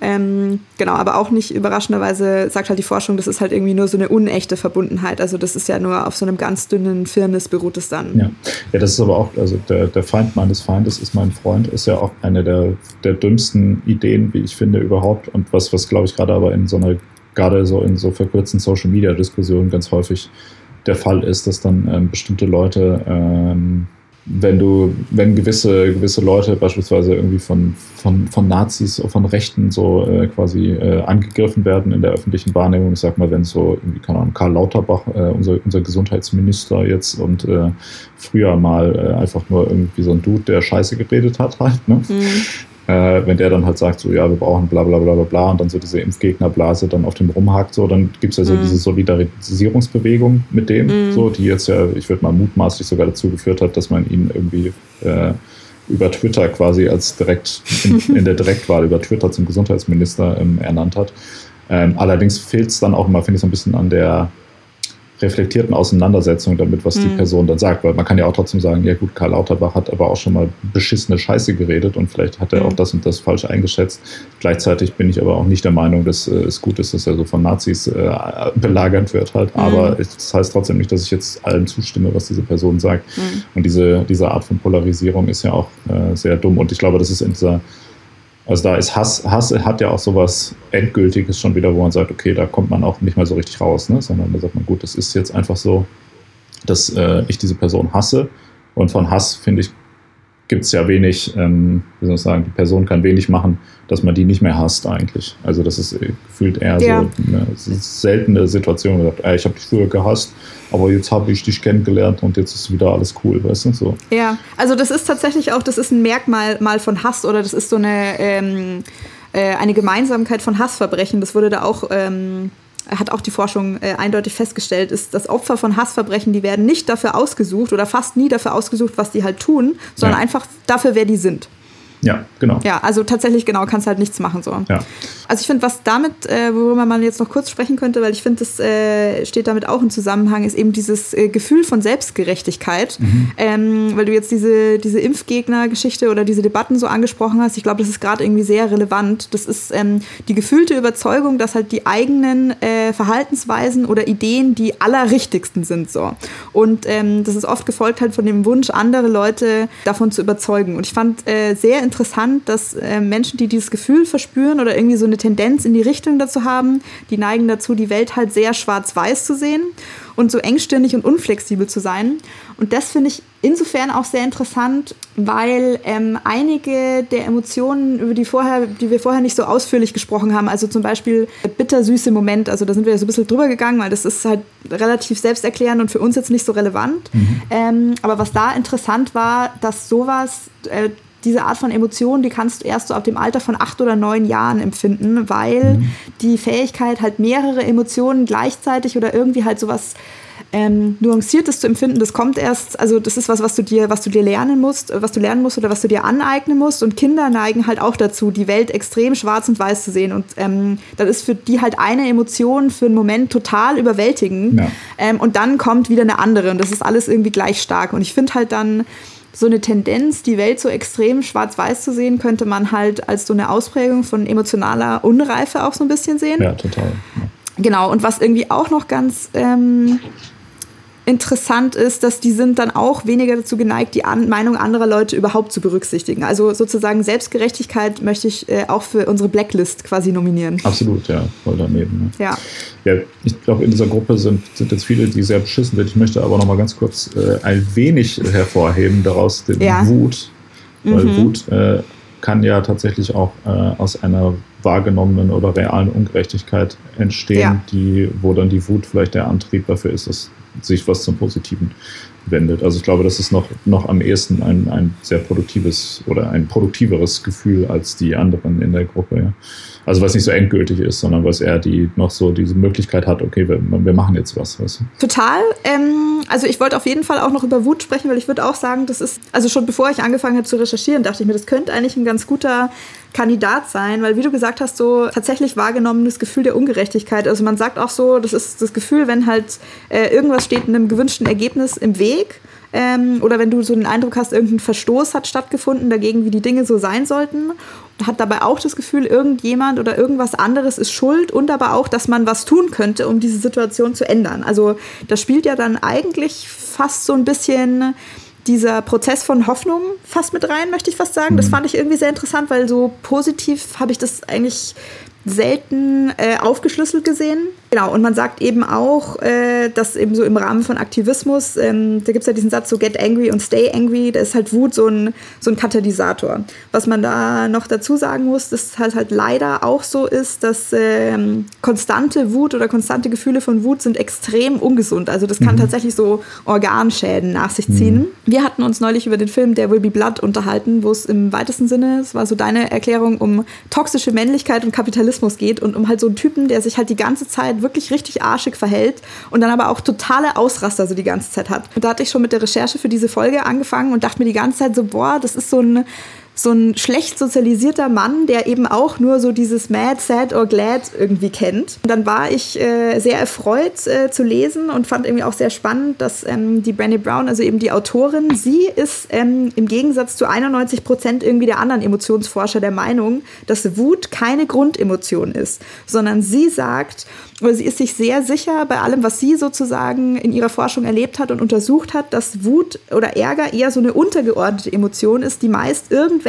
anderen Emotionen verdeckt. Mhm. Dann hat sie das nochmal so aufgeschlüsselt in so einer Grafik, wo sie meinte, halt mindestens der, oder mehr als 20 der halt in dem Buch beschriebenen Emotionen, die könnten als Wut äh, gelesen werden. Also zum Beispiel Verwirrung, Frustration, Scham, Traurigkeit, Verletzung, Überforderung, Demütigung, Trauer. Ich habe jetzt nur mal ein paar rausgegriffen könnten Leute, die sich halt nicht so dezidiert mit ihrem Gefühlsleben mhm. beschäftigt haben, als Wut interpretieren. Verstehe. Und Wut, anders als diese anderen Emotionen, führt halt tendenziell eher dazu, dass du dich halt äh, auf eine unkonstruktive Art und Weise gegen andere Leute wendest. So. Also all diese anderen Emotionen können vielleicht, äh, wenn du es halt nicht gut verarbeiten kannst, dazu führen, dass du dich gegen dich selber wendest so und das kannst du nicht oder willst du nicht oder bist du gar nicht dazu in der Lage und dann neigst du halt eher dazu, sozusagen nach außen auszuschlagen, was jetzt auch nicht gut ist. Mhm. Ähm, aber das finde ich nochmal eine sehr interessante Facette sozusagen. Mhm. Ja. Ja, voll. Okay. Mhm. Ja, das ist ein guter, guter Punkt auf jeden Fall. Also ich finde, man könnte es schon trotzdem auf die Shortlist setzen, aber das ist echt mit Vorsicht zu genießen. So. Ja, ja, voll, genau. Das ist so ein bisschen äh, wie mit Alkohol eigentlich. Ne? Also ein bisschen ist okay, das kann auch mal helfen, aber sobald es überhand nimmt, wird es dann nur noch zu einem Problem eigentlich. Aber dann lass es uns auch gar nicht erst aufnehmen einfach. Echt? Nee. Okay, ah, dann doch. Nimm mal noch mit. Vor allem, ich bin jetzt auch echt gespannt, was so unsere Shortlist dann so ergibt, weil ich habe natürlich schon noch ein paar Sachen im Kopf, aber du hast hier gerade die Notizen vor dir. Ja. Kommen wir zur letzten Gruppe. Echt? Ähm, Endlich. Ja. Schon genug Gefühle für heute. Oh, das sind aber auch, also wenn man danach geht, das sind jetzt wirklich alle, die du jemals brauchen wirst. Ja, also tatsächlich ja schon sehr ausführlich. Sie sagt ähm, irgendwann in ihrer Einleitung, dass es ähm, relativ viele Emotionsforscher gibt, die sagen, du brauchst halt mindestens 28 Emotionen, um die ganze menschliche Bandbreite zu äh, beschreiben. Wir haben ja jetzt mehr als doppelt so viele. Aber wir können vielleicht auch am Ende noch ein neues Gefühl erfinden einfach. Können wir machen, ja, stimmt. Ja. Haben wir schon lange, haben lang nicht gemacht. Mal wieder was, mal wieder was äh, dem Feld noch so hinzugefügt. Das ja. ist ja auch ein bisschen äh, unsere Aufgabe hier. Total. Okay, also die letzte Gruppe gehört zu dem Überbegriff so Selbsteinschätzung, habe ich das mal zusammengefasst. Mhm. Und zwar gehört dazu Stolz, ah, ja. ähm, mhm. Überheblichkeit und Bescheidenheit. Mhm. Ich würde erstmal ganz kurz mit dir über Stolz reden, weil das ja auch so ein äh, Muster ist, das sich durch viele unserer Aufnahmen zieht, dass du meinst, es ist dir total unverständlich, wie man sowas überhaupt empfinden kann oder wieso man sowas haben sollte. Ja. Genau, ja, tatsächlich. Also ich, ich finde das interessant. Ähm, ich kann auch, das hatten wir schon mal thematisiert, ich kann mir das auch nicht so, also ich kann da kein konkretes Gefühl zuordnen zum, zum Thema mhm. Stolz. Also ich finde, das gehört, das klingt sehr nach einer gesellschaftlichen Konstruktion für mich. Und wenn jemand mir jetzt, mich jetzt fragen würde, stell dir mal vor, wie, worauf warst du das letzte Mal stolz? Keine Ahnung. Also ich kann dem tatsächlich nicht so richtig was ähm, abgewinnen. Plus, es gibt da ja auch so gesellschaftlich gesehen äh, zwei Arten von Stolz. Einmal diese auch wieder so, ich bin stolz auf eine Eigenschaft, die ich habe, die ich, äh, die ich gar nicht sozusagen selber äh, hm. gemacht, also so typisch, ich bin stolz, Deutscher zu sein. Oder ich bin halt stolz darauf, dass ich, äh, keine Ahnung, jetzt die 100 Meter in unter 12 Sekunden gelaufen mhm. bin. So, ne, wo man zumindest sagen könnte, gut, da steckt eine gewisse Eigenleistung drin im Vergleich mhm. dazu, wo man geboren ist. Ja. Ähm, also es, es wird dich vielleicht freuen zu hören, dass die Definition, die jetzt hier verwendet wird, diesen ersten Aspekt eigentlich komplett ausschließt. Ähm, und zwar ähm, wird es definiert als ein Gefühl von Freude oder Feierlichkeit im weitesten Sinne im Hinblick auf die eigenen Erfolge oder Bemühungen. Mhm. Okay. Das war's. Also sozusagen irgendwas so was du bist oder irgendwie sowas. Ich glaube, das würde eher zu diesem anderen so Überheblichkeit dazugehören. ja, das wäre immer eine geile Kommunikation, ne? wenn man dann in der AfD sagen würde, so, ja, wir sind aus Überheblichkeit froh, Deutsche zu sein. Ja. Weil du ja meintest, so, äh, das kommt dir wie ein soziales Konstrukt vor. Wenn da jetzt aber mit reinspielt, so, also Freude im Hinblick auf die eigenen Bemühungen, dann kann ich das ja auch ganz alleine für mich im stillen Kämmerlein halt irgendwie machen. Äh, keine Ahnung, ähm, wenn ich dir das jetzt nicht heute erzählt hätte, dann, oder wenn ich dir das jetzt nicht erzählen würde, dann wüsstest du ja nicht, dass ich heute irgendwie schon eine Stunde Sport gemacht habe oder dass ich gestern ein Buch gelesen habe, so ungefähr. Und da kann ich mich ja nur für mich selber drüber freuen, dass ich das gemacht habe, geschafft habe, versucht habe, was auch immer. Ja, da kannst du ja jetzt echt stolz sein auf dich, dass du das gemacht hast. Toll. Ja. ja. ja, ich weiß nicht. Ich kann es ich kann's auch wirklich, also wenn, wenn ich irgendwie was geleistet habe, was ich jetzt für meine ähm, ja aus meiner Perspektive als besonders empfinde, dann ist es meistens so, dass ich eher erleichtert bin, dass es geklappt hat halt. Und, aber vielleicht vermische ich da auch was so. Also das, so würde ich es, also dann denkt man halt, geil, jetzt muss ich das, ist jetzt erledigt und dann gehe ich jetzt erstmal einen trinken und mhm. dann äh, kann ich jetzt am Wochenende mal chillen und äh, muss mich da nicht, mir da nicht noch weiter Gedanken darüber machen, über diese Thematik halt so. Da gibt es ein eigenes Gefühl dafür, da sind wir vorher auch ein bisschen drüber hinweggegangen, aber ich erkläre dir jetzt mal kurz dein Innenleben. Mhm. Und zwar ist das, was die Forschung unter Ruhe, Beschaulichkeit oder Friede, so habe ich versucht, das jetzt mhm. zu übersetzen, ja. auf Englisch Tranquility zusammenfasst. Und zwar ist es das Gefühl, das mit der Abwesenheit von Anforderungen einhergeht und keinem Druck, irgendetwas zu tun. Ja, genau. Das, ja, das würde ich schon eher, das kenne ich, ja. Das ist geil. Ja. Ja, also tatsächlich, das ist auch, das ist, was sich, was sich extrem viele Leute wünschen, ja, was halt auch die ganze Wellnessbewegung sozusagen herbeiführen will, äh, was du quasi im Übermaß aus dir selber schon entspringen hast. Ja. Nicht schlecht, Marc. Genau, ja. Aber Stolz, wie gesagt, nicht so. Und ich finde auch Stolz ist gefühlt auch was, was, wenn es überhand nimmt, problematisch werden kann, schnell. Ne? So, ja. Also für Leute, oh, ich bin so toll, ich habe alles erreicht, bla bla bla. So. Das ist, also wieder, das ist Überheblichkeit, was ja. du da beschreibst, finde ich. Ja, oder, aber der, der Übergang ist ja fließend. Also ja, das kann sein, ja. Also vor allem das eine kann zum anderen führen, aber das stimmt, also es kommt extrem auf den Kontext drauf an. Das kann schon auch negativ besetzt sein. Also schon ein interessantes Gefühl, aber wahrscheinlich eher nichts für die äh, für die Shortlist. Mhm, bei der Überheblichkeit, also auch nichts für die Shortlist, aber finde ich sehr interessant. Also das ist äh, eher so eine, das ist eine übersteigerte Einschätzung irgendwie der eigenen Fähigkeiten und hat weniger was mit tatsächlichen Leistungen oder Errungenschaften zu tun, als mit so einem Gefühl von Dominanz. Mhm. Und äh, was ich super spannend fand, ist, also wenn, wenn du merkst, irgendjemand ist überheblich äh, einer Gruppe gegenüber oder so, dann ist das halt Kacke für die Gruppe oder die ärgern sich darüber oder was auch immer, also ruft äh, negative Emotionen hervor. Und für die Person fühlt sich das aber super an, sogar wenn die merkt, dass der Rest von der Gruppe das scheiße findet. Weil das so stark mit Narzissmus irgendwie korreliert. Das, also Überheblichkeit geht auf jeden Fall ist ganz daneben. Was, was sagen wir denn dazu Bescheidenheit? Das ist doch eigentlich was, was immer positiv genannt wird. Aber es hat auch nicht so einen Riesenimpact eigentlich gesamtgesellschaftlich. Ne?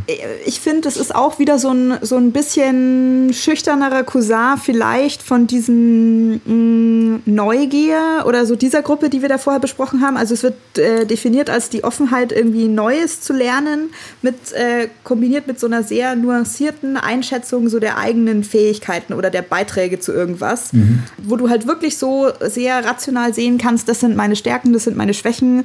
Das ist vielleicht hier noch so Potenzial für Verbesserung, ja. Und ist auch so eine starke kognitive äh, Komponente dabei, also im Sinne von intellektuelle Bescheidenheit. Das äh, heißt, dass du mh, mm, in sehr hohem Maß so bereit bist, Informationen zu berücksichtigen, die nicht deiner aktuellen Denkweise entsprechen. Also wenn wir jetzt wieder bei der Impfgegnerdebatte so wären, wäre das eigentlich was, was äh, sozial extrem wünschenswert wäre. Das stimmt, ja. Wenn Leute bescheidener wären, wäre das tatsächlich sinnvoll. Ne? Im Bezug auf ihre eigenen geistigen Fähigkeiten. Ja. Also wenn sie sich, wenn sie sich realistisch einschätzen könnten, so wie wir das zum Beispiel, wenn wir sagen, ja, hier gibt es die objektive Wahrheit und wir sind ja. eigentlich Gott. So, ja. Man würde jetzt halt hoffen, äh, dass sowohl du als ich, also als Einzelperson jeweils äh, mit einem äh, gewissen Maß an Bescheidenheit in die Folge reingehen, weil sie fasst es auch also die Autorin fasst es so zusammen, ähm, I'm not here to be right, I'm here to get it right. Hm. Ja, ja, das passt, ja. Ja, aber ich weiß nicht, Bescheidenheit. Vielleicht halten wir uns da auch an das bekannte Boomer-Sprichwort, äh, Bescheidenheit ist eine Zier, doch es geht auch ohne ihr. okay. Ja. Also äh, das bedeutet nichts für die Shortlist? Ich weiß es nicht. Also ich mag Bescheidenheit eigentlich gerne, auch wenn das mhm. man jetzt nicht das Gefühl hat, aber ich weiß nicht, ob das tatsächlich so relevant ist. Also es wäre wünschenswert irgendwie, aber die Frage ist auch da wieder, das richtige Maß an Bescheidenheit wäre schon gut. Ne?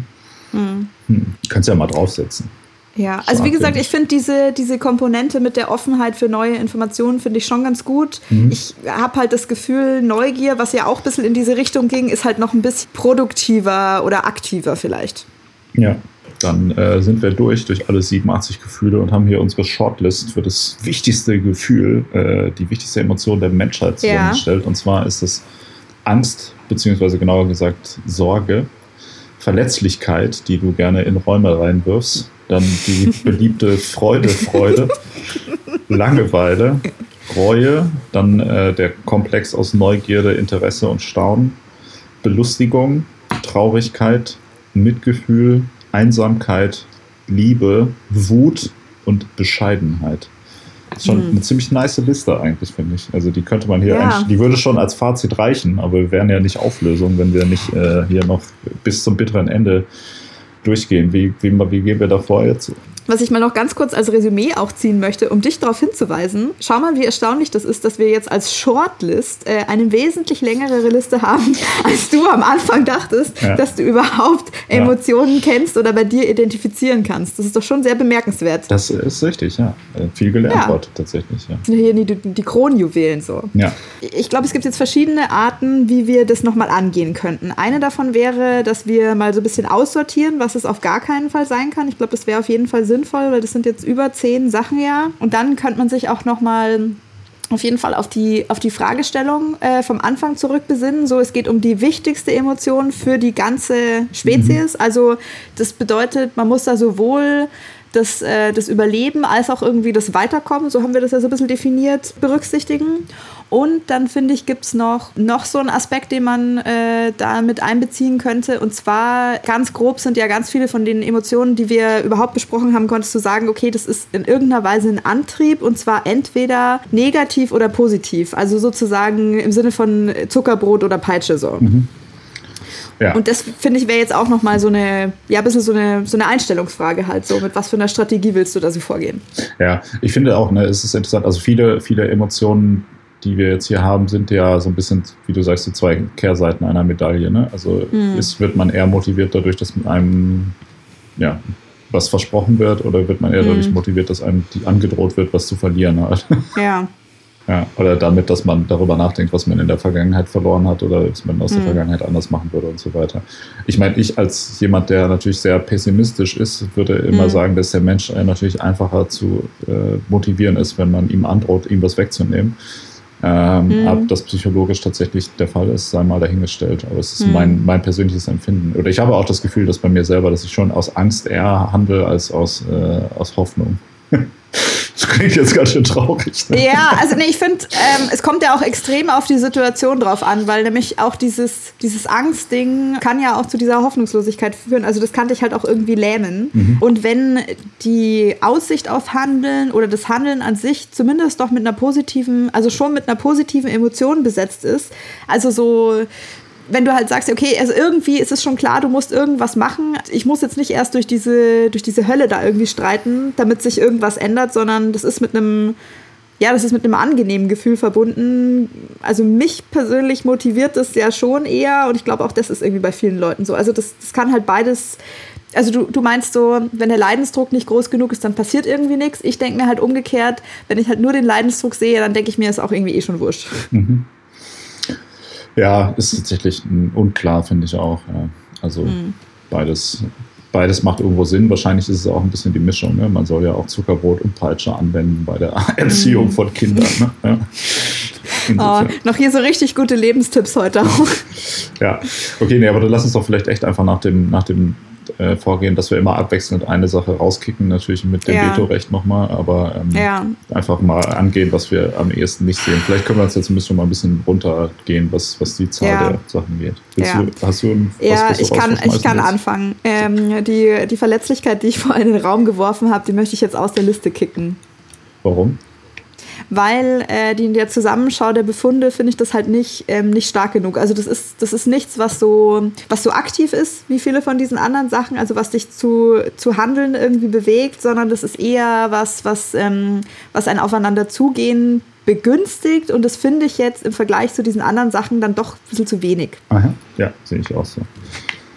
Äh, ich würde auf jeden Fall nochmal, ich hatte ja gesagt, Reue wäre besonders beschissen. Du hast mich äh, mhm. davon überzeugt, dass es schon irgendeinen Sinn auch hat, aber ich finde mhm. auch trotzdem, dass das im Endeffekt eigentlich was ist, was nicht mehr als ein kleiner Trigger dafür ist, dass man mal über sein Verhalten nachdenkt und reflektiert, mhm. aber was jetzt nicht unbedingt als, als krasse Motivation ist und was viele Leute, glaube ich, auch eher dann doch wieder negativ beeinflusst und nicht ja. nur zu einem positiven ähm, Punkt kommt. Also ja. Äh, gefühlt ist es trotzdem eine überflüssige Emotion, eigentlich, denke ich so. Man könnte ja auch so darüber nachdenken, was man getan hat. ich weiß, so funktioniert das Leben nicht, aber man braucht. Hä, hey, aber das ist, das ist aber doch, also das ist doch, was du darüber nachdenkst. Und dann findest du es entweder gut, dann empfindest du vielleicht Zufriedenheit oder Stolz ähm, oder eben Reue. Also das ist ja einfach nur so, so, du gibst dir selber eine Schulnote für irgendwas, was du gemacht hast. Also äh, habe ich jetzt so verstanden, deine generelle Haltung ist, dass tendenziell ein bisschen negative Gefühle da eher was in Bewegung setzen und das ist aber ein negatives Gefühl, was auf die Vergangenheit gerichtet ist. So, vielleicht sind da negative Gefühle, die auf die Zukunft gerichtet sind, sinnvoller. Mhm. So verstehe ich dich jetzt. Okay. Ja. Okay, ist das auch raus? Ja, scheiße, was schmeiße ich denn jetzt noch raus? Ja, mir fällt jetzt schon nichts mehr ein. Ja, ich finde es ich find's echt richtig schwierig. Ja, ich finde jetzt auch, sind sogar gute Sachen. Also ein paar würde ich auf jeden Fall noch fett rauskicken. Ja, ich würde tatsächlich Liebe rausschmeißen. Ah, absolut, ja. Ja. Da muss man auch eigentlich gar nicht weiter begründen, finde ich. Okay. Und ich würde auch auf jeden Fall noch Wut rausschmeißen, weil wir da ja auch schon drüber gesprochen haben. Dass, also dein, dein Punkt äh, mhm. zu sagen, dass das auch im Prinzip eigentlich nur eine Reaktion äh, auf Überforderung und sonst wie äh, ist, oder ich weiß nicht, mhm. das ist vernünftiger und komplexer ausgedrückt als ich jetzt. Ich meinte, dass, dass, dass, äh, dass ganz oft, wenn du, wenn du meinst, dass du Wut wahrnimmst, das eher ähm, überdeckt, ähm, dass da andere Emotionen dahinter stecken. Ähm, genau, dass das in vielen Fällen, wenn, wenn ein Gefühl als Wut identifiziert ist, das wahrscheinlich Gefahr läuft, eine Vereinfachung zu sein. So. Ja. Und Wut ist auch daran schuld, dass es Twitter gibt, so in der Form, wie es gerade existiert. Deshalb äh, ist das auch per se eine ganz schlechte Emotion. Also muss das ja. weg. Genau wie Twitter auch. Löscht auch, während ihr euren Spotify-Account löscht, könnt ihr auch direkt eure Twitter- und Facebook-Accounts löschen. Ah, scheiße. Ähm, okay, weißt du was? Ich schmeiß auch Traurigkeit raus. Mhm. Ja. Also, weil das ist ja, das ist genauso, ich finde, es gehört dann in dieselbe Kategorie wie Reue und dieselben Argumente zählen da. Also, das ist ja wieder so Beurteilung einer Situation, soll dich motivieren, was zu ändern und ich würde das einfach lieber mit positiven Gefühlen machen. Mhm. Ja, Traurigkeit ist, kann ja auch ein bisschen fast schon so eine, kann ja auch eine gewisse Lähmung hervorrufen, ja, je nachdem, ja. in welcher Art und Weise es ist. Also, ja. es ist auch wieder so ein bisschen was, was gefährlich ist äh, in der mhm. Dosierung, mhm. sage ich mal, ne, wo man ein bisschen Maß halten muss, sonst wird es zu, zu gefährlich. Ja. Naja, also ich, ich würde noch Bescheidenheit auf jeden Fall rausnehmen, auch wenn das mhm. grundsätzlich, glaube ich, gut wäre für das gesellschaftliche Zusammenleben, wenn es mehr Bescheidenheit gäbe, habe ich nicht mhm. so das Gefühl, dass das so einer der fundamentalen äh, Punkte ist, mhm. die die Menschheit antreiben. Es wäre sowas, was das Leben, wie es jetzt ist, irgendwie schöner machen würde, aber mhm. ähm, ist es nicht so der Kern der, der menschlichen Existenz, habe ich das Gefühl. Okay. Okay, ähm, ich möchte noch Sorge rausschmeißen mit derselben Begründung, mit der du Traurigkeit rausgeschmissen hast. So, äh, du hast Traurigkeit rausgeschmissen. Was? Okay. Ja. Okay, kann sein. Äh, ich dachte, wir denken hier schon mit einem Gehirn. Vielleicht war das jetzt aber auch äh, ein bisschen Überheblichkeit von mir, dass ich mir dieses Maß an Empathie selber zugeschrieben habe. Ja. ähm, genau, ich finde eben bei Sorge auch, es ist genauso wie bei Treu Traurigkeit oder so ein bisschen auch wie bei Reue. Ähm, das könnte dazu führen, dass du halt irgendwas ähm, anders machst oder dir Mühe gibst für die Zukunft, aber auch nur, weil du halt so krass verhindern willst, dass du irgendwas falsch machst. Also auch das kann dich halt total lähmen und es kann auch total unproduktiv sein. Mhm. Ähm, ja, ist also extrem irgendwie negativ konnotiert und das kann ja jetzt wohl nicht sein, nur weil du, weil du die ganze Zeit denkst, boah, hoffentlich verkacke ich es nicht, äh, also kann, das ist ja sozusagen, dein ganzes Leben wäre von der ultimativen Peitsche da die ganze Zeit reagiert. Das kann ich irgendwie nicht unterschreiben. Mhm. Bin ich ein bisschen skeptisch, aber ich, äh, ja, ich kann es schon nachvollziehen, dass es möglicherweise, ja. also wenn, also man, man merkt ja auch gerade, dass so eine Überbetonung von Angst oder Sorge in dem Fall äh, mhm. auch nicht so hilft wie, also ich habe gerade ja das Gefühl, dass jetzt durch die Pandemie nochmal verstärkt, aber insgesamt leben mhm. wir ja mhm. gerade auch in der Zeit, die medial hauptsächlich äh, aus Angst besteht und Angstmache ja. und aus einer negativen mhm. Perspektive auf die Zukunft, die auch gefühlt gerade dazu sorgt, dass, dafür sorgt, dass Leute A abstumpfen und B auch man in so einem Klima der Hoffnungslosigkeit dann schon schnell wieder ist. Ja. Ne? Also das ist auch sowas, was, wenn es überhand nimmt, nicht so richtig gut funktioniert und das Antrieb vielleicht tatsächlich auch nicht so ja. die, die, denn es ist nicht so der beste Antrieb. Also es ist vielleicht schon ein guter, also es ist ein Antrieb, der hilft, mhm. der, der dazu mhm. führt, dass was passiert, aber es gibt möglicherweise bessere Sachen, ja. Okay. Dann haben wir noch äh, Freude, Freude, Langeweile, Neugierde, Belustigung, Mitgefühl und Einsamkeit auf der Liste. Ähm, alles natürlich sehr nice Sachen. Sehr, sehr nice. Äh, ich würde tatsächlich aber auch mal aus, ähm, auch wenn es mir schwerfällt, würde ich Belustigung äh, auch rauskicken.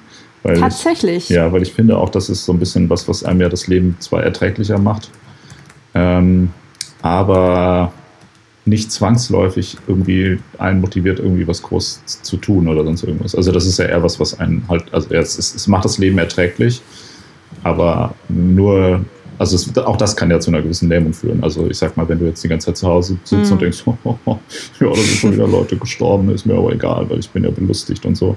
Also das mhm. auch, das ist ja so eine, so eine, eine Lethargie, die daraus äh, entstehen kann, wenn man sich die ganze Zeit über alles lustig macht. Ja, und, äh, also ein bisschen so eine Ablenkung, meinst du? Oder so ein Selbstbetrug auch vielleicht. Okay, ich finde ganz interessant, dass jetzt tatsächlich sehr viele sehr positive Sachen übrig geblieben sind. Hm,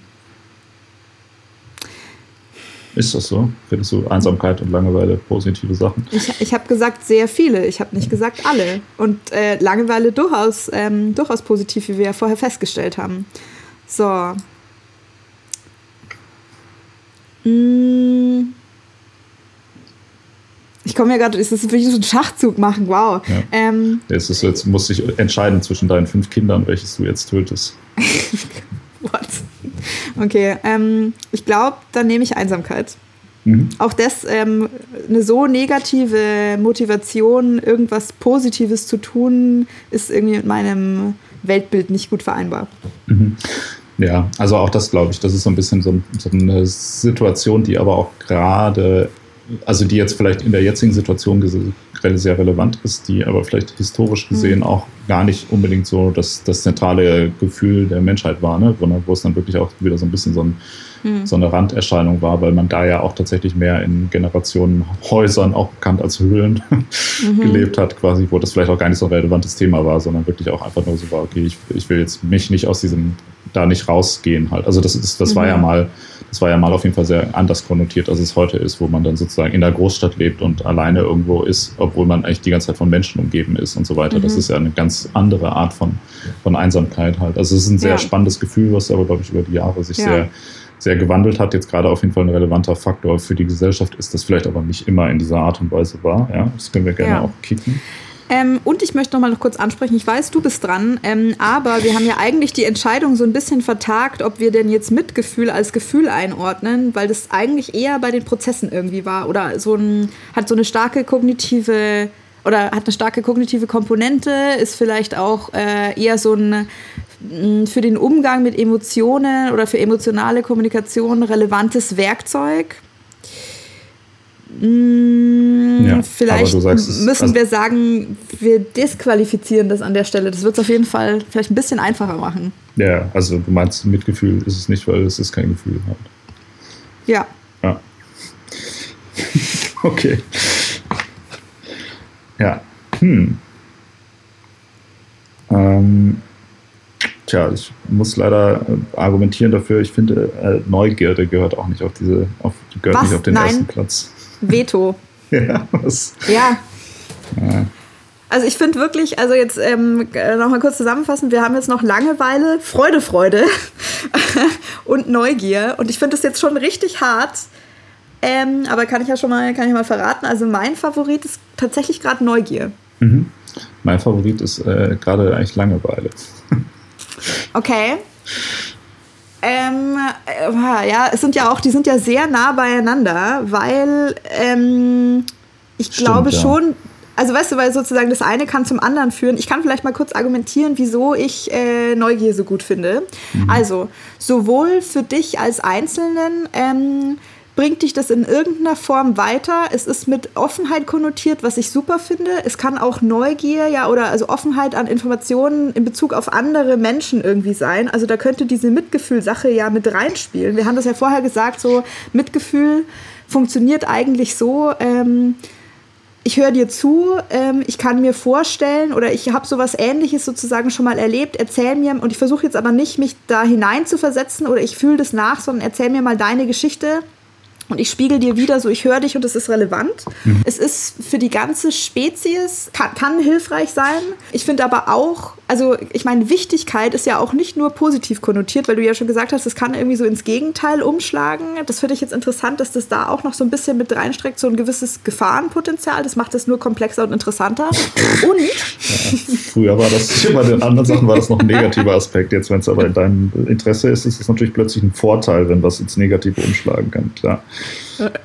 Nein, wenn es einfach, wenn es nicht so eindimensional ist. Das ist ja jetzt nicht mega, also du hast es halt als so mega negativ gesehen, so, oh, geh mal nicht um die Ecke und guck, was da sein könnte, weil da ist der Säbelzahntiger. Also ich habe das Gefühl, da sind irgendwie eher so nicht aufgearbeitete ähm, Kindheitserlebnisse bei dir haben damit reingespielt. Ich bin von Säbelzahntigern aufgezogen worden, ja. ja. Und was ich auch noch sagen wollte, ist, dass dieses Ganze sozusagen gut für die Gruppe, gut für den Einzelnen bringt die Spezies voran. Bei Neugier aber auch noch diese angenehme, spielerische Komponente hat. Also ganz viele andere Sachen, die waren ja, ja, weil alles Kacke ist und du nicht mehr so leiden willst, änderst du irgendwas und da ist es so, boah, es ist alles voll spannend, das macht vielleicht auch ein bisschen Spaß. Mhm. Du, das ist, ähm, steht im direkten Kontext mit ganz vielen anderen von diesen positiven Emotionen, wo wir gesagt haben, ja, das ist jetzt irgendwie zu klein oder zu wenig oder nicht äh, bahnbrechend genug, um die wichtigste Emotion zu sein. Und Neugier ist halt ganz eng verwandt mit den allen. Deshalb ähm, finde ich das einen sehr, sehr guten Kandidaten. So, okay. jetzt bist du wieder dran. Ja, also ich, äh, ich, ich höre dich.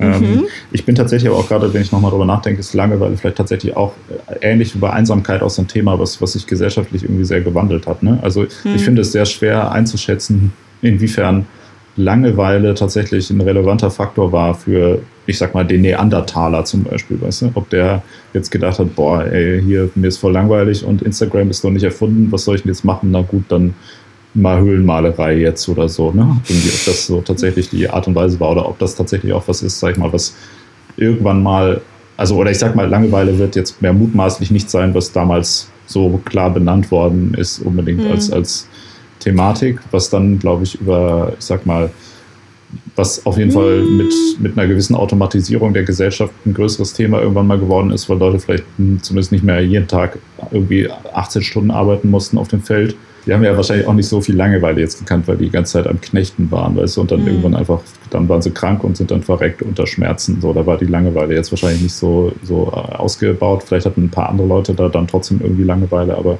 gefühlt ist das ja auch was, was immer relevanter wurde eine gewisse Zeit und jetzt so ein bisschen mhm. irgendwie als gesamtgesellschaftlich durch Social Media und ständige Verfügbarkeit von Internet, Smartphones und mhm. so weiter wieder so ein bisschen kaputt gemacht wird, weil man selbst wenn man nur 30 mhm. Sekunden nichts zu tun hat, intuitiv direkt einfach sein Smartphone in die Hand nimmt und guckt, mhm. was denn da gerade Geiles abgeht auf der Welt.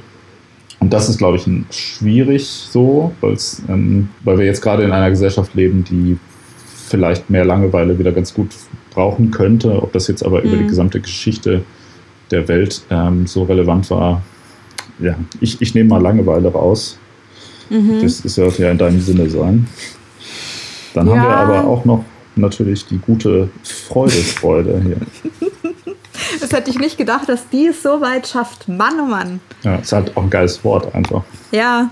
Das, das findest du nicht geil? Doch, doch, finde ich auch, finde ich mega geil. Ich finde halt immer noch, Neugier ist halt irgendwie so allumfassender. Also Freude, Freude ist geil, aber ist, ähm, ist ein bisschen enger, enger gesteckt als Neugier. Und deshalb gefällt mir Neugier besser. Da fallen mehr gute Sachen irgendwie drunter. Also Freude, Freude ist ja auch wieder extrem sozial oder macht nur Sinn in einem sozialen Kontext. Ja, ich freue mich für wen anders. Mhm. Ähm, und bei Neugier, das, genau, das funktioniert für den Einzelnen, das funktioniert für die Gruppe, Spaß für die ganze Familie so. Ich finde Neugier besser. Ich bin für Neugier. Ja, ja, an Freude, Freude hängt mir tatsächlich auch nicht so super viel eigentlich, was das angeht. Ja. Ich meine, das ist mit Sicherheit ein gutes, so, das, das hat so eine ähnliche Message, so, okay, wir supporten uns jetzt alle gegenseitig, um nach oben zu kommen und also als gesamte, gesamte äh, Spezies. Mhm. Spe wie sagt man richtig? Spezies. Spezies, ja. Ich wurde schon. Äh, Spezies. Spezies, ja, genau. Ich wurde schon angefeindet dafür, dass ich Spezies immer sage hier im Podcast. ja. ja zu Recht natürlich. Hm. Genau, äh, das, was uns als Spezies äh, nach vorne bringt. Äh, da ist wahrscheinlich tatsächlich Neugierde auch relevanter ja. als äh, Freude, Freude. Nochmal eine kurze Rückfrage, weil du wolltest der Neugier vorher schon rauskicken. Äh, wenn ich das jetzt äh, nicht unterbunden hätte, was wäre denn, also was hättest du denn gedacht, landet eventuell auf der Nummer 1? Oder du musst ja da dann schon eine Tendenz erkannt haben, so für dich. Ja, ich, ich war jetzt eigentlich zwischendurch bei Langeweile, aber ähm, ich, äh, nach, nach Meine messerscharfe Argumentation hat dich eines Besseren belehrt. Ja, ich habe eher selber nochmal über Langeweile nachgedacht und habe mich dann selber davon überzeugt, dass es Langeweile nicht ist. Und äh, dann, also Neugier, beziehungsweise wir haben ja auch gesagt, das hat uns ja noch ein bisschen differenzierter von Staunen und Interesse äh, gesprochen, was wir so ein bisschen so als komplex. Äh, ja, hatten. ich habe jetzt aber schon tatsächlich, also ich habe jetzt bewusst die ganze Zeit Neugier gesagt, weil ich mhm. schon, also ich meinte diese spezifische Emotion jetzt. Also ich finde den ganzen Komplex spannend. Ähm, ich hatte mir auch vorher schon gedacht, so, äh, wenn wir das jetzt zum Beispiel komplexweise ausgeschlossen oder äh, nominiert hätten, dann wäre das für mich so ein heißer Kandidat auch für den ganzen Komplex gewesen. Aber ich meine tatsächlich dezidiert Neugier. Ja, nee, da kann man schon drüber reden. Dann äh, würde ich sagen, kann ich jetzt hier, äh, ich habe nämlich nochmal mitgeschrieben, was wir jetzt in umgekehrter Reihenfolge ausgeschlossen haben. Dann kann ich hier quasi ja. die offizielle, objektiv richtige Liste der wichtigsten Gefühle für die Menschheit äh, von hinten nach vorne ja. lesen. Und zwar disqualifiziert, weil kein Gefühl, Mitgefühl. Dann ist es äh, die Verletztheit, nee, Entschuldigung, das ist Verletzlichkeit, ja. Reue, Liebe, Wut, Traurigkeit, Bescheidenheit, Angst bzw. Sorge, äh, Belustigung. das war, der war gut, ja, das war gut. Einsamkeit, Langeweile, Freude, Freude und äh, auf Platz 1 die Neugierde. Sehr gut.